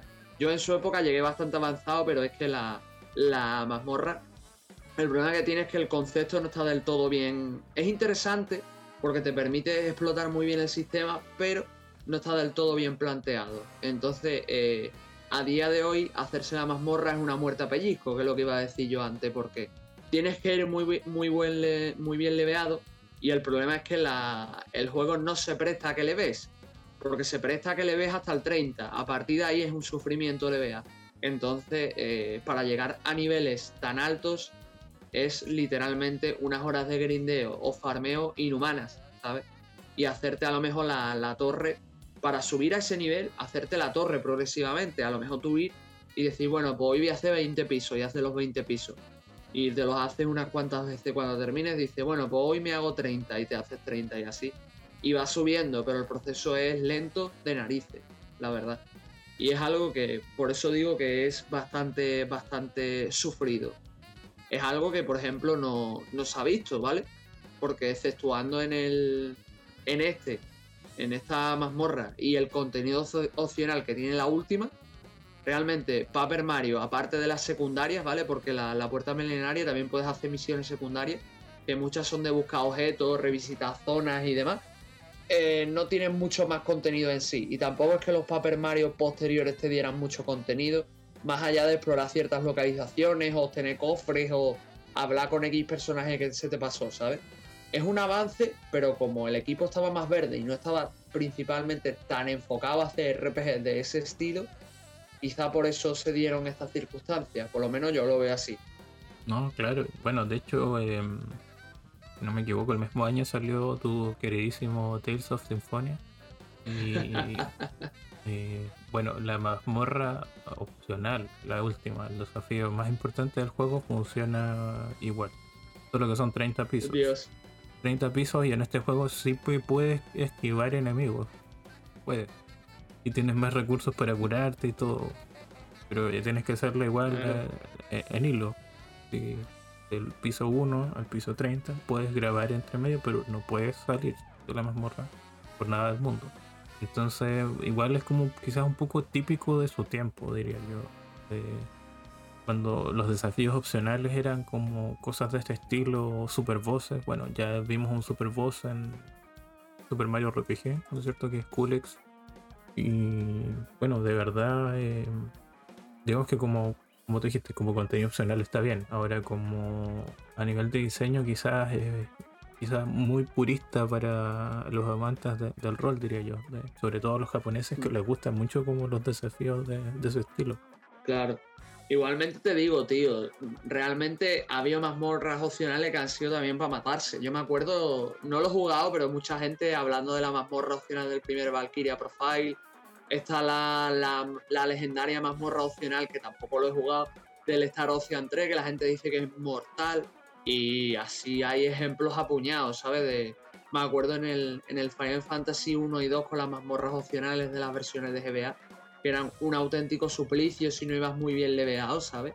Y, y cositas, cositas así. Eh, los RPG siempre han tenido ese toque y, gustan, porque es un poco la, forma de demostrar que, has llegado a ese nivel, que eres capaz y por supuesto de, expandir ese juego, ¿no? Pero no siempre son lo más óptimos, no siempre son lo más cómodos o no siempre son lo más disfrutables, ¿sabes lo que te quiero decir, no? Claro, es como para gente que de verdad le, gustan esas cosas. El otro es que demuestren que tú realmente dominas como el sistema de juego en su totalidad. El equipamiento, cómo usar las habilidades, la administración de objetos, que en muchos de estos títulos generalmente no son como eh, tan exigentes en la, trama principal. Y hablamos de que Paper Mario, la puerta milenaria, igual dura 30 horas por lo menos. Hombre, si haces el contenido, si haces el contenido opcional se te va mal, pero sí. Y te digo una cosa, realmente lo único exigente para mí del juego, y ya te dejo volver a hablar, es la, la mazmorra esta que acabamos de comentar y la mazmorra final. ¿eh? Para mí el resto no, no es tan exigente.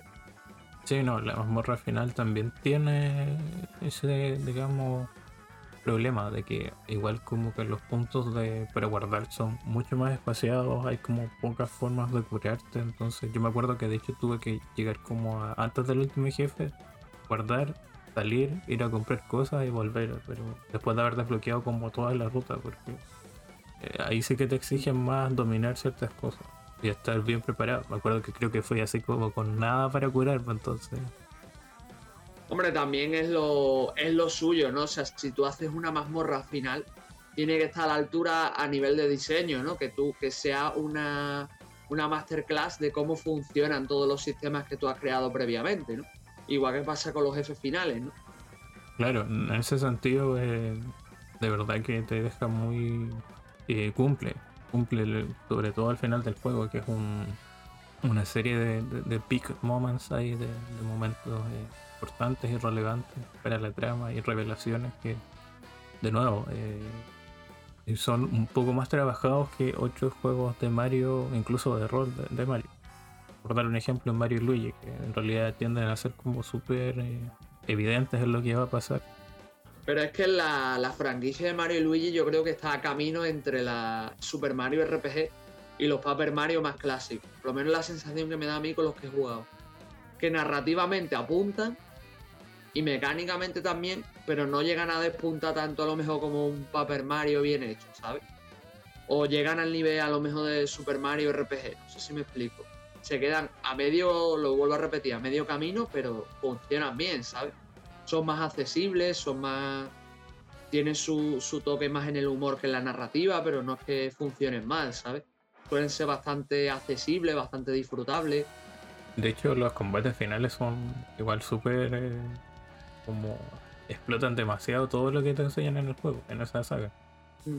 Incluso en algunos hay unas Va- cosas medias eh, un poco creepy, así, unos guiños bien un poco Mm. eh, maduros. Hay unos secretos, por ejemplo, en una, en una entrega encuentras como rastros de los enemigos del 2, una cosa así. Mm. Así como inertes, cosas así. Como Yo que la, la verdad, la verdad es que el, el que más exploté, no me los he pasado, ¿vale? Eh, Jugué a los dos primeros. El que más exploté fue el segundo, y la verdad es que a día de hoy me sigue pareciendo un juegazo.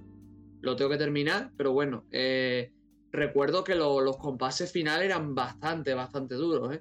Sí, que yo recuerde. Y, y lo que tú comentas, explotaban mucho todos esos sistemas de objetos, de, de usar a los, a los cuatro personajes, porque en el, en el 2 tienes a, a Mario, Luigi y a los bebés, ¿no? Y, era. iba bastante, bastante al máximo, la verdad, pero eran juegos que narrativamente no estaban tan al nivel de, por ejemplo, La Puerta Milenaria, pero funcionaban bastante bien, ¿saben? Todo lo que hacían. No sé, por lo menos esa es la sensación que tengo yo. Sí, bueno, de hecho, mira, el primer Mario Luigi es una reinterpretación de un juego de- del estudio que se llama Tomato Adventure, que de hecho se parecen mucho a los juegos, el desarrollo, las ubicaciones. Ahí, si, si tú lo buscas, te, te van a dar como más eh, nociones. Es un juego que no salió de Japón en todo caso. También salió para Game Boy Advance.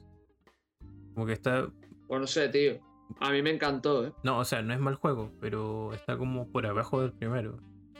Que es como súper simple. El tercero es el mejor, sin duda. Es el ese con viaja al centro de Bowser o Bowser Inside Story. Que de verdad es como que mantiene todo lo bueno de la saga y la expande con, no sé, tiene estas unas cosas tipo eh, así, eh, secciones de. o- y bueno, hay algunos puzzles quizás no te guste. y el cuarto es. No es malo, el que mencioné de Luigi, pero es denso porque de hecho creo que dura más que este Paper Mario, imagínate. Siento que los juegos de Mario y Luigi siempre han durado 20 horas. Adivina cuánto dura el 4. ¿Cuánto? ¿40? Sí, 40 horas. En un título portátil. Uf. Entonces se te hace duro, pero tiene todo este trasfondo como más oscuro de- del tema de los sueños. Y- pero de verdad es interesante. Y el, bueno, el último que es este con, con Paper Mario. eh, tampoco es malo, eh, tiene este como combates con muñecos de cartón, no sé cómo les dicen esos que uno arma así como con una hoja. Ah, de, origami, no, no. No, ¿O sí? no son como esos que tú puedes imprimir la hoja y tienen como medios cúbicos, pues, que tú los vas doblando y vas armando. Ah, sí. Sé cuál es, que papiroflexia puede ser, o, o como no sea cartulina, tío, es que ahora no caigo. Sí, o sea, es que ahí le dicen como cartoñecos, no sé. Pero tienen un nombre que no, no me acuerdo cuál es en específico. Mm. Eh, bueno, eso va como muy afuera del RPG, esos combates, y implica, bueno, integra muy bien cosas de Paper Mario, sobre todo de los primeros, eh, fuera de los combates. Eh, las aplicaciones en el fondo de Paper Mario para resolver situaciones. Pero igual está como ahí, como con el 2 por ahí. Como de nuevo, no son malos juegos, pero eh, no están tan bien hechos como otras entregas. Claro que de un tiempo en los últimos sí que tienen muchos más desafíos que, por ejemplo, eh, esta, es- bueno, lo de los 100 pisos en Paper Mario, pues, tiene como versiones ex del último jefe, coliseos, eh, jefes secretos, misiones secundarias, etcétera. O sea, varias cosas ahí eh, más de rol, de hecho. Yo es que, tío, la verdad es que me dio mucha pena lo que pasó con el estudio encargado de Mario y Luigi, la verdad. Es que al final, eh, por desgracia, son juegos que no estaban generando tanto dinero. Eran juegos más de nicho, no sé por qué, pero lo eran. Y es una lástima porque son una siempre Mario y Luigi ha sido una franquicia muy accesible y muy interesante, ¿no? No sé, a mí el, yo solo jugué el, 2, el 1 y el 2, pero siempre me parecieron buenos juegos, ¿sabes? Y las versiones remake traían muchísimo contenido. La putada es esa, que, quebró el estudio porque tenían unas ventas paupérrimas y, da mucha pena, la verdad. Claro, y la inversión. Pero bueno, espero que. Espero que algún día algún estudio se anime, ¿no? Y hagan como han hecho el estudio de Buff Fables, ¿no? Que hicieron su propia reinterpretación del mismo estilo de juego, ¿no? Querer es poder, ¿no? O soñar es gratis, como se suele decir. Claro. A fin de cuentas, a fin de cuentas van a salir juegos ya basados en otros conceptos de, de indies, ¿no? Y cosas así. Así que. Porque de hecho ya hay un proyecto que está intentando hacer Super Mario RPG es un estudio mexicano. Magic algo, no, no me acuerdo bien el nombre, pero está. No sé si sale este año o el otro. Y claro, de, bueno, este el estudio de Mario y Luigi, incluso una lástima que, por ejemplo, no, lo, no los comprara Nintendo. Porque, o sea, hay problemas de financiamiento que iban a tener precisamente y los juegos que hacían no eran malos, pero un poco ya hablamos de la situación de la compañía en la actualidad. No sé si. Aunque te digo otra cosa. Te digo otra cosa, chaval. Que estoy temiendo ese mismo destino por Level 5, ¿eh? que está, que también ha trabajado codo con codo con Nintendo y está con un clavo ya en el ataúd prácticamente. ¿eh? Sí, no, desde hace rato. De hecho, cerraron la división americana. Eh, están porteando todo lo que encuentren.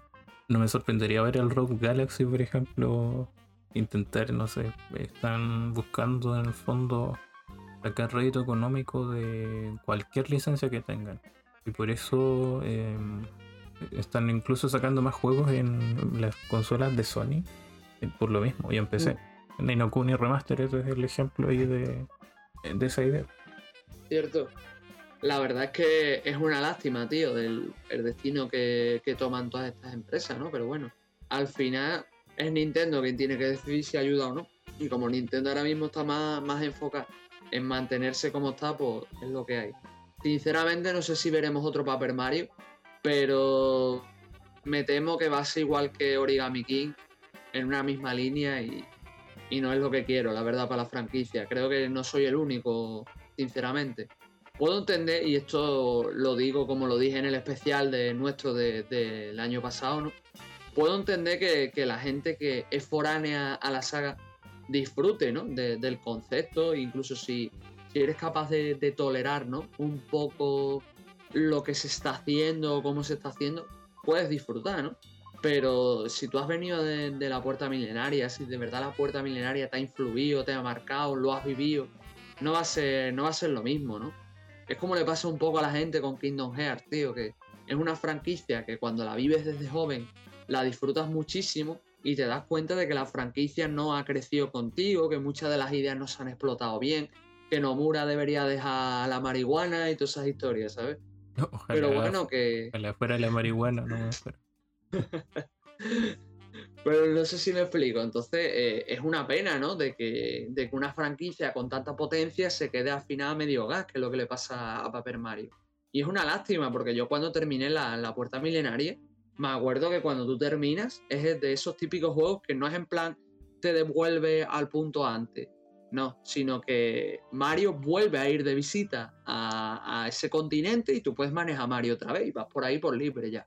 Y esas cosas me molan, tío, pero mm, lo que me quiero referir que eso te daba mucho pie a decir, hostia, pues va a haber una secuela, va a haber una puerta milenaria 2, qué le pasará a Mario y a sus amigos en la próxima aventura, ¿sabes? Te, deja esa sensación de querer más, de descubrir más, y no es la, no es la línea que ha tomado Intelligent System ni Nintendo, ¿no?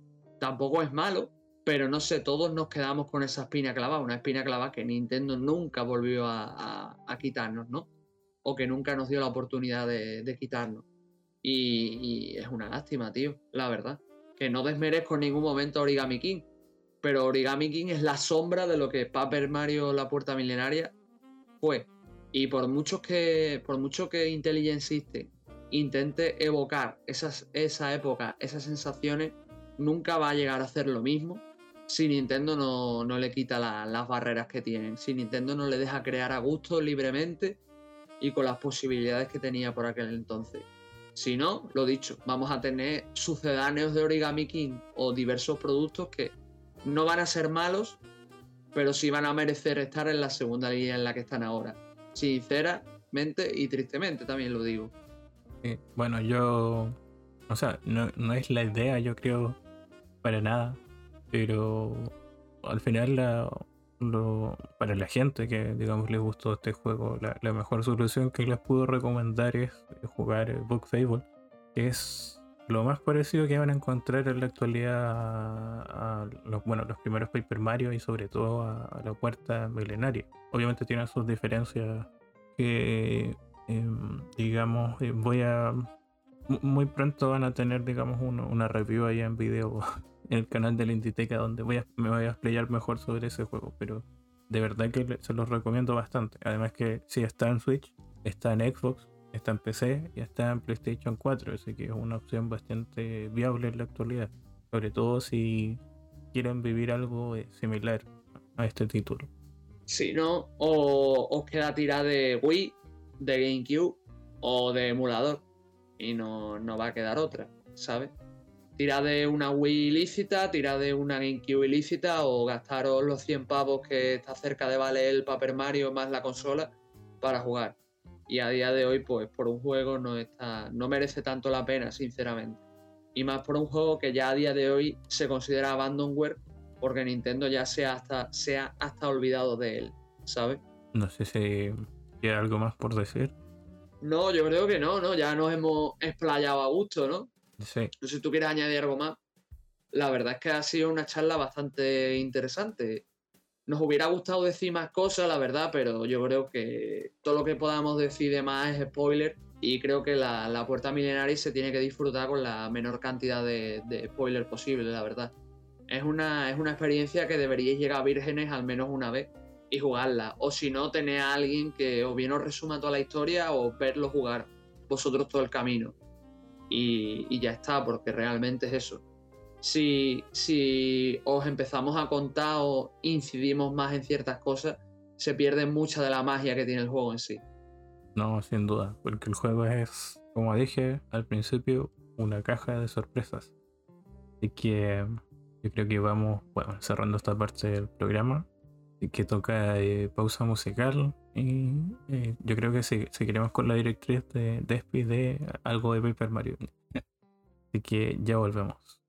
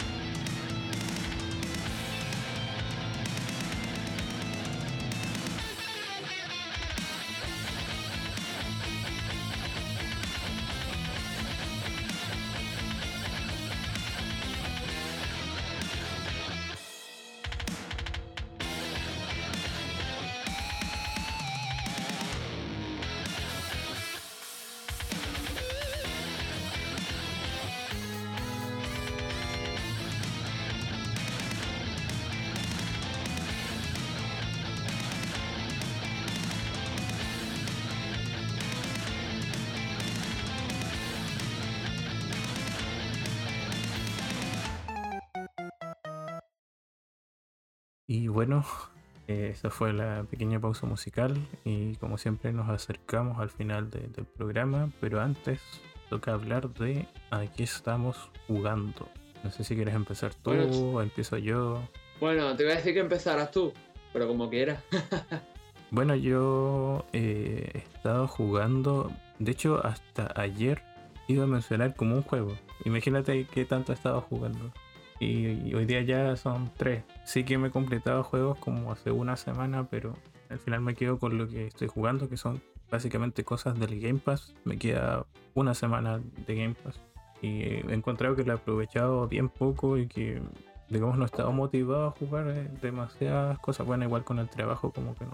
Algunas cosas no son muy compatibles, como jugar Octopath Travel en un mes. Ya. Pero eh, mencionar, eh, bueno, hace poco, bueno, ayer empecé a jugar a un título que se llama Pathway. No, me imaginé que fuera roguelike, pero es un roguelike muy light, por cierto, bastante, casi ni se nota. Y que básicamente la ambientación sería como Indiana Jones, ¿no es cierto? Eh, En, este, en el sentido de que Segunda Guerra Mundial, nazis, eh, cosas místicas y alienígenas. Mm. Y nuestra misión sería como detener en el fondo a los nazis o, o llegar antes que ellos a conseguir ciertos objetos. Y por ello manejamos un grupo que podemos escoger eh, al iniciar cada aventura. En el fondo son como pequeñas campañas con su propia historia, donde manejamos eh, bueno, un grupo diverso de personajes que vamos a ir igual desbloqueando muchos otros eh, al cumplir ciertos objetivos, no sé, matar a un enemigo tantas veces con una habilidad, completar eh, tal aventura, esquivar tantas veces, que en el fondo se van especializando. Cada uno como que puede ocupar cierta arma, cierta armadura y tiene ciertas habilidades como curar, eh, ocupar granadas, combate cuerpo a cuerpo, eh, sigilo. Porque el título nos propone una propuesta de, digamos, estrategia por turnos, eh, digamos tipo XCOM, que sería como la, mejor eh, referencia que puedo dar en este momento, sobre todo los los más nuevos, pero muy simplificado, o sea, a lo mucho combates contra, no sé, seis enemigos quizás, o, quizás en niveles de dificultad más altos sean eh, más. Máximo puedes manejar a cuatro personajes, eh, al principio son tres, y em, no sé, generalmente te toma uno o dos disparos matar a un enemigo con un arma, digamos, eh, buena. Entonces las partidas son bastante rápidas, no son combates, te dura 5 minutos, 4.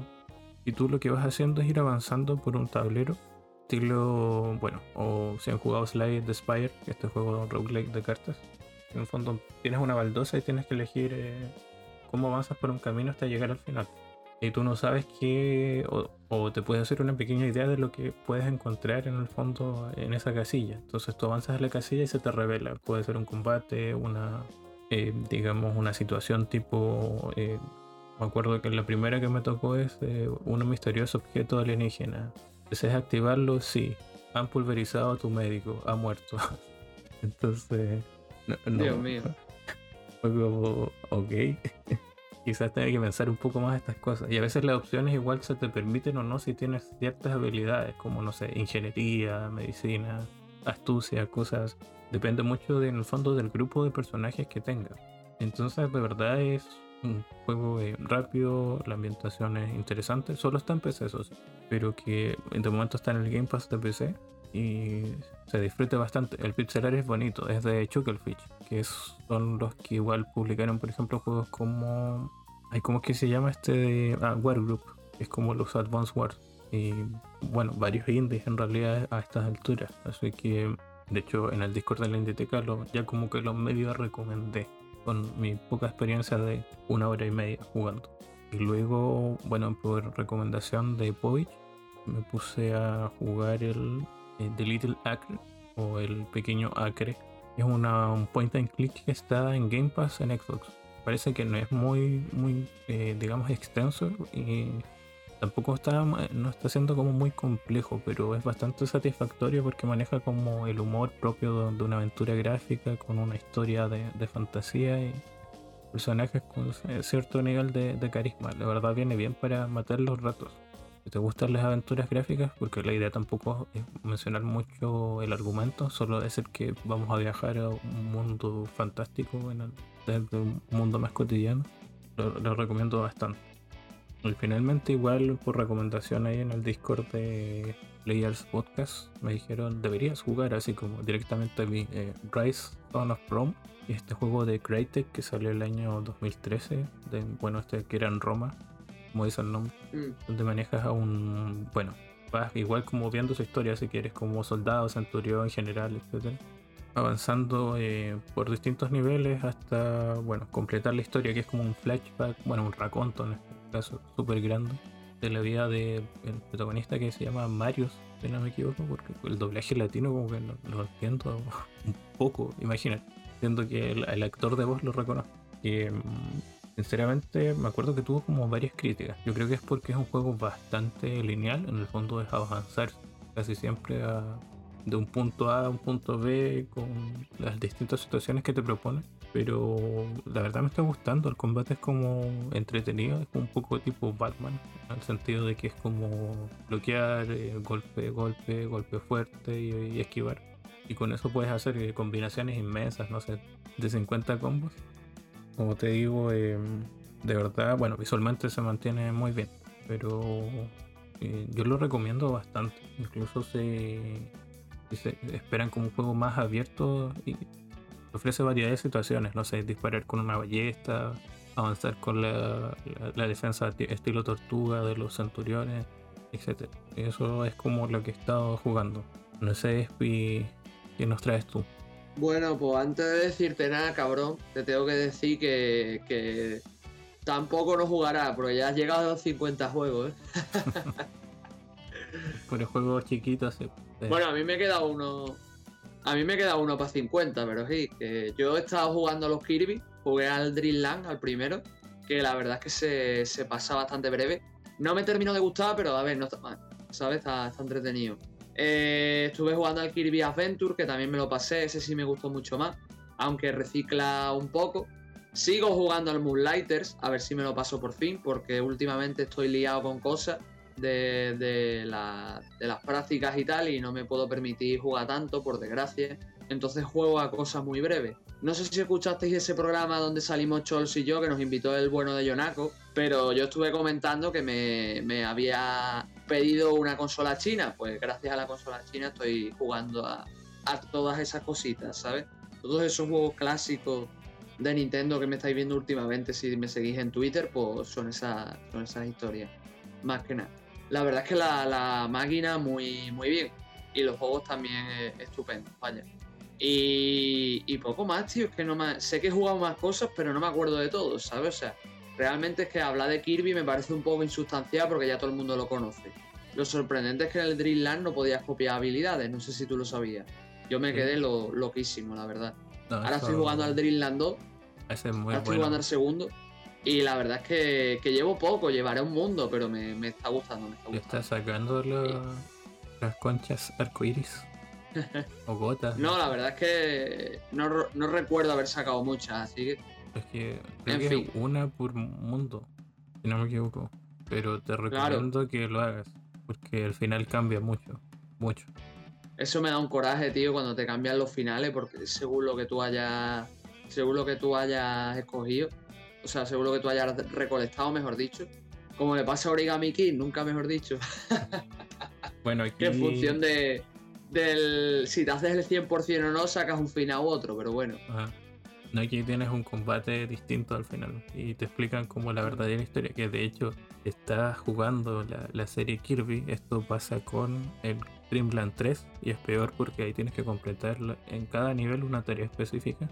Dios. Eh, En fondo, el 100% te lleva a ese combate y a esa explicación de la historia. Y en el Kirby 64, donde tienes que juntar todos los fragmentos eh, estelares. Por lo menos creo que hasta ahí se les acabó la manía de, de hacer eso. Y nada, y también estoy, tengo el Kingdom Come aparcado, no por otra cosa, no porque no quiera jugar, sino porque teniendo una hora o dos horas para jugar diarias, como vosotros veréis, el Kingdom Come que llevo 20 horas y no lo he ni acabado, o sea, iré, creo que voy por la mitad de la historia, creo, y secundaria, estaba haciendo en ese momento imaginarse, o sea que había hecho un par de DLCs y poco más, porque tengo la edición completa, así que no, no es un juego que me corra prisa por pasarme, la verdad. Y más teniendo ahora todo el tema de, de PS3, que me he comprado unos cuantos juegos. teniendo todas las ofertitas de Xbox, donde ha caído el juego este del tiburón asesino y esas cosas, pues los juegos gratuitos de PS4, así que imaginarse todo lo, todo lo que hay pendiente. Pero bueno, ya, ya os iré informando si me lo, me lo consigo terminar o no, porque no sé cuándo se dará el próximo podcast. Pero bueno. Eh, mencionar que eh, hoy día subiste, ¿no es cierto?, algo a tu blog. Ah, sí, eh, en la fecha de que nosotros estamos grabando este podcast, he subido un artículo hablando acerca de toda la situación con Sony y la situación con las máquinas, especialmente refiriéndome a PS3, que ha sufrido todo el tema este de la pila hacemos, también ha sufrido PS4, pero es que PS4 todavía tiene esperanza, PS3 olvidarse ya fuertemente. Y bueno, hablo un poco de, todo el asunto de que, como ya según tengo entendido, y según creo que haremos Chols y yo, expandiremos en otro programa, pues básicamente por dejaros la, premisa es que considero que Sony no está siendo todo lo sincera que debería y que no debemos imaginar como lo que ha hecho de recular en el cierre de las gestores como algo definitivo. Ya el resto creo que sería mejor expandirlo en otro programa, no sé qué pensarás tú. Sí, no, sin duda ahí se pueden hablar de dos cosas del mismo tema o dos programas distintos. de hecho, en mente está formando ahí un programa que, bueno, debido a la última noticia, como que estamos reformulando para ver qué tal sale y probablemente necesitemos de su apoyo a través de audios. Ya el comandante Scholz le dará todos los detalles. claro, cuando ya cuando esté completamente armado y obviamente con bastante tiempo se va a informar, dar la información. Eh, claro. En mi caso, mencionar que, bueno, no estaba escribiendo ya, bueno, no hay tiempo para eso. Pero yo creo que y espero que, no sé, cuando ya esté publicado este episodio, ya esté al aire la última review que hice para la Inditech. O pronto a salir. Y que precisamente tiene relación, como mencioné antes del corte musical, con Paper Mario, porque es de Book Fable. Es una review bastante, o sea, más extensa de lo común. Y bueno, espero que la, le echen un vistazo y si les gustó Paper Mario, obviamente recomiendo bastante el juego porque de verdad me atrapó bastante. Para, incluso ya le saqué casi todo lo que podía. Salvo esas cosas como buscar un objeto y no sé qué cosa. Pero jefe, todas misiones, todas. Así que nada, yo creo que vamos cerrando. Ya es tarde para Espi. Claro, aquí ya, ya la gente se ha acostado madruga. Exacto. Así que nada, señores, un placer haber estado con vosotros una vez más. Otro placer más por haber estado contigo, Charles. Igualmente. Espero que, espero que el próximo programa salga en algún momento. Porque al ritmo que vamos ya, ya se verá. Pero bueno, eh, espero que hayáis disfrutado con nosotros. Y bueno, como se suele decir, por mi parte, nos seguimos escuchando, nos seguimos leyendo o lo que, o lo que corresponda, ¿no? Solo quiero decir, hasta un próximo programa y esperamos sus opiniones. Hasta luego. Hasta luego.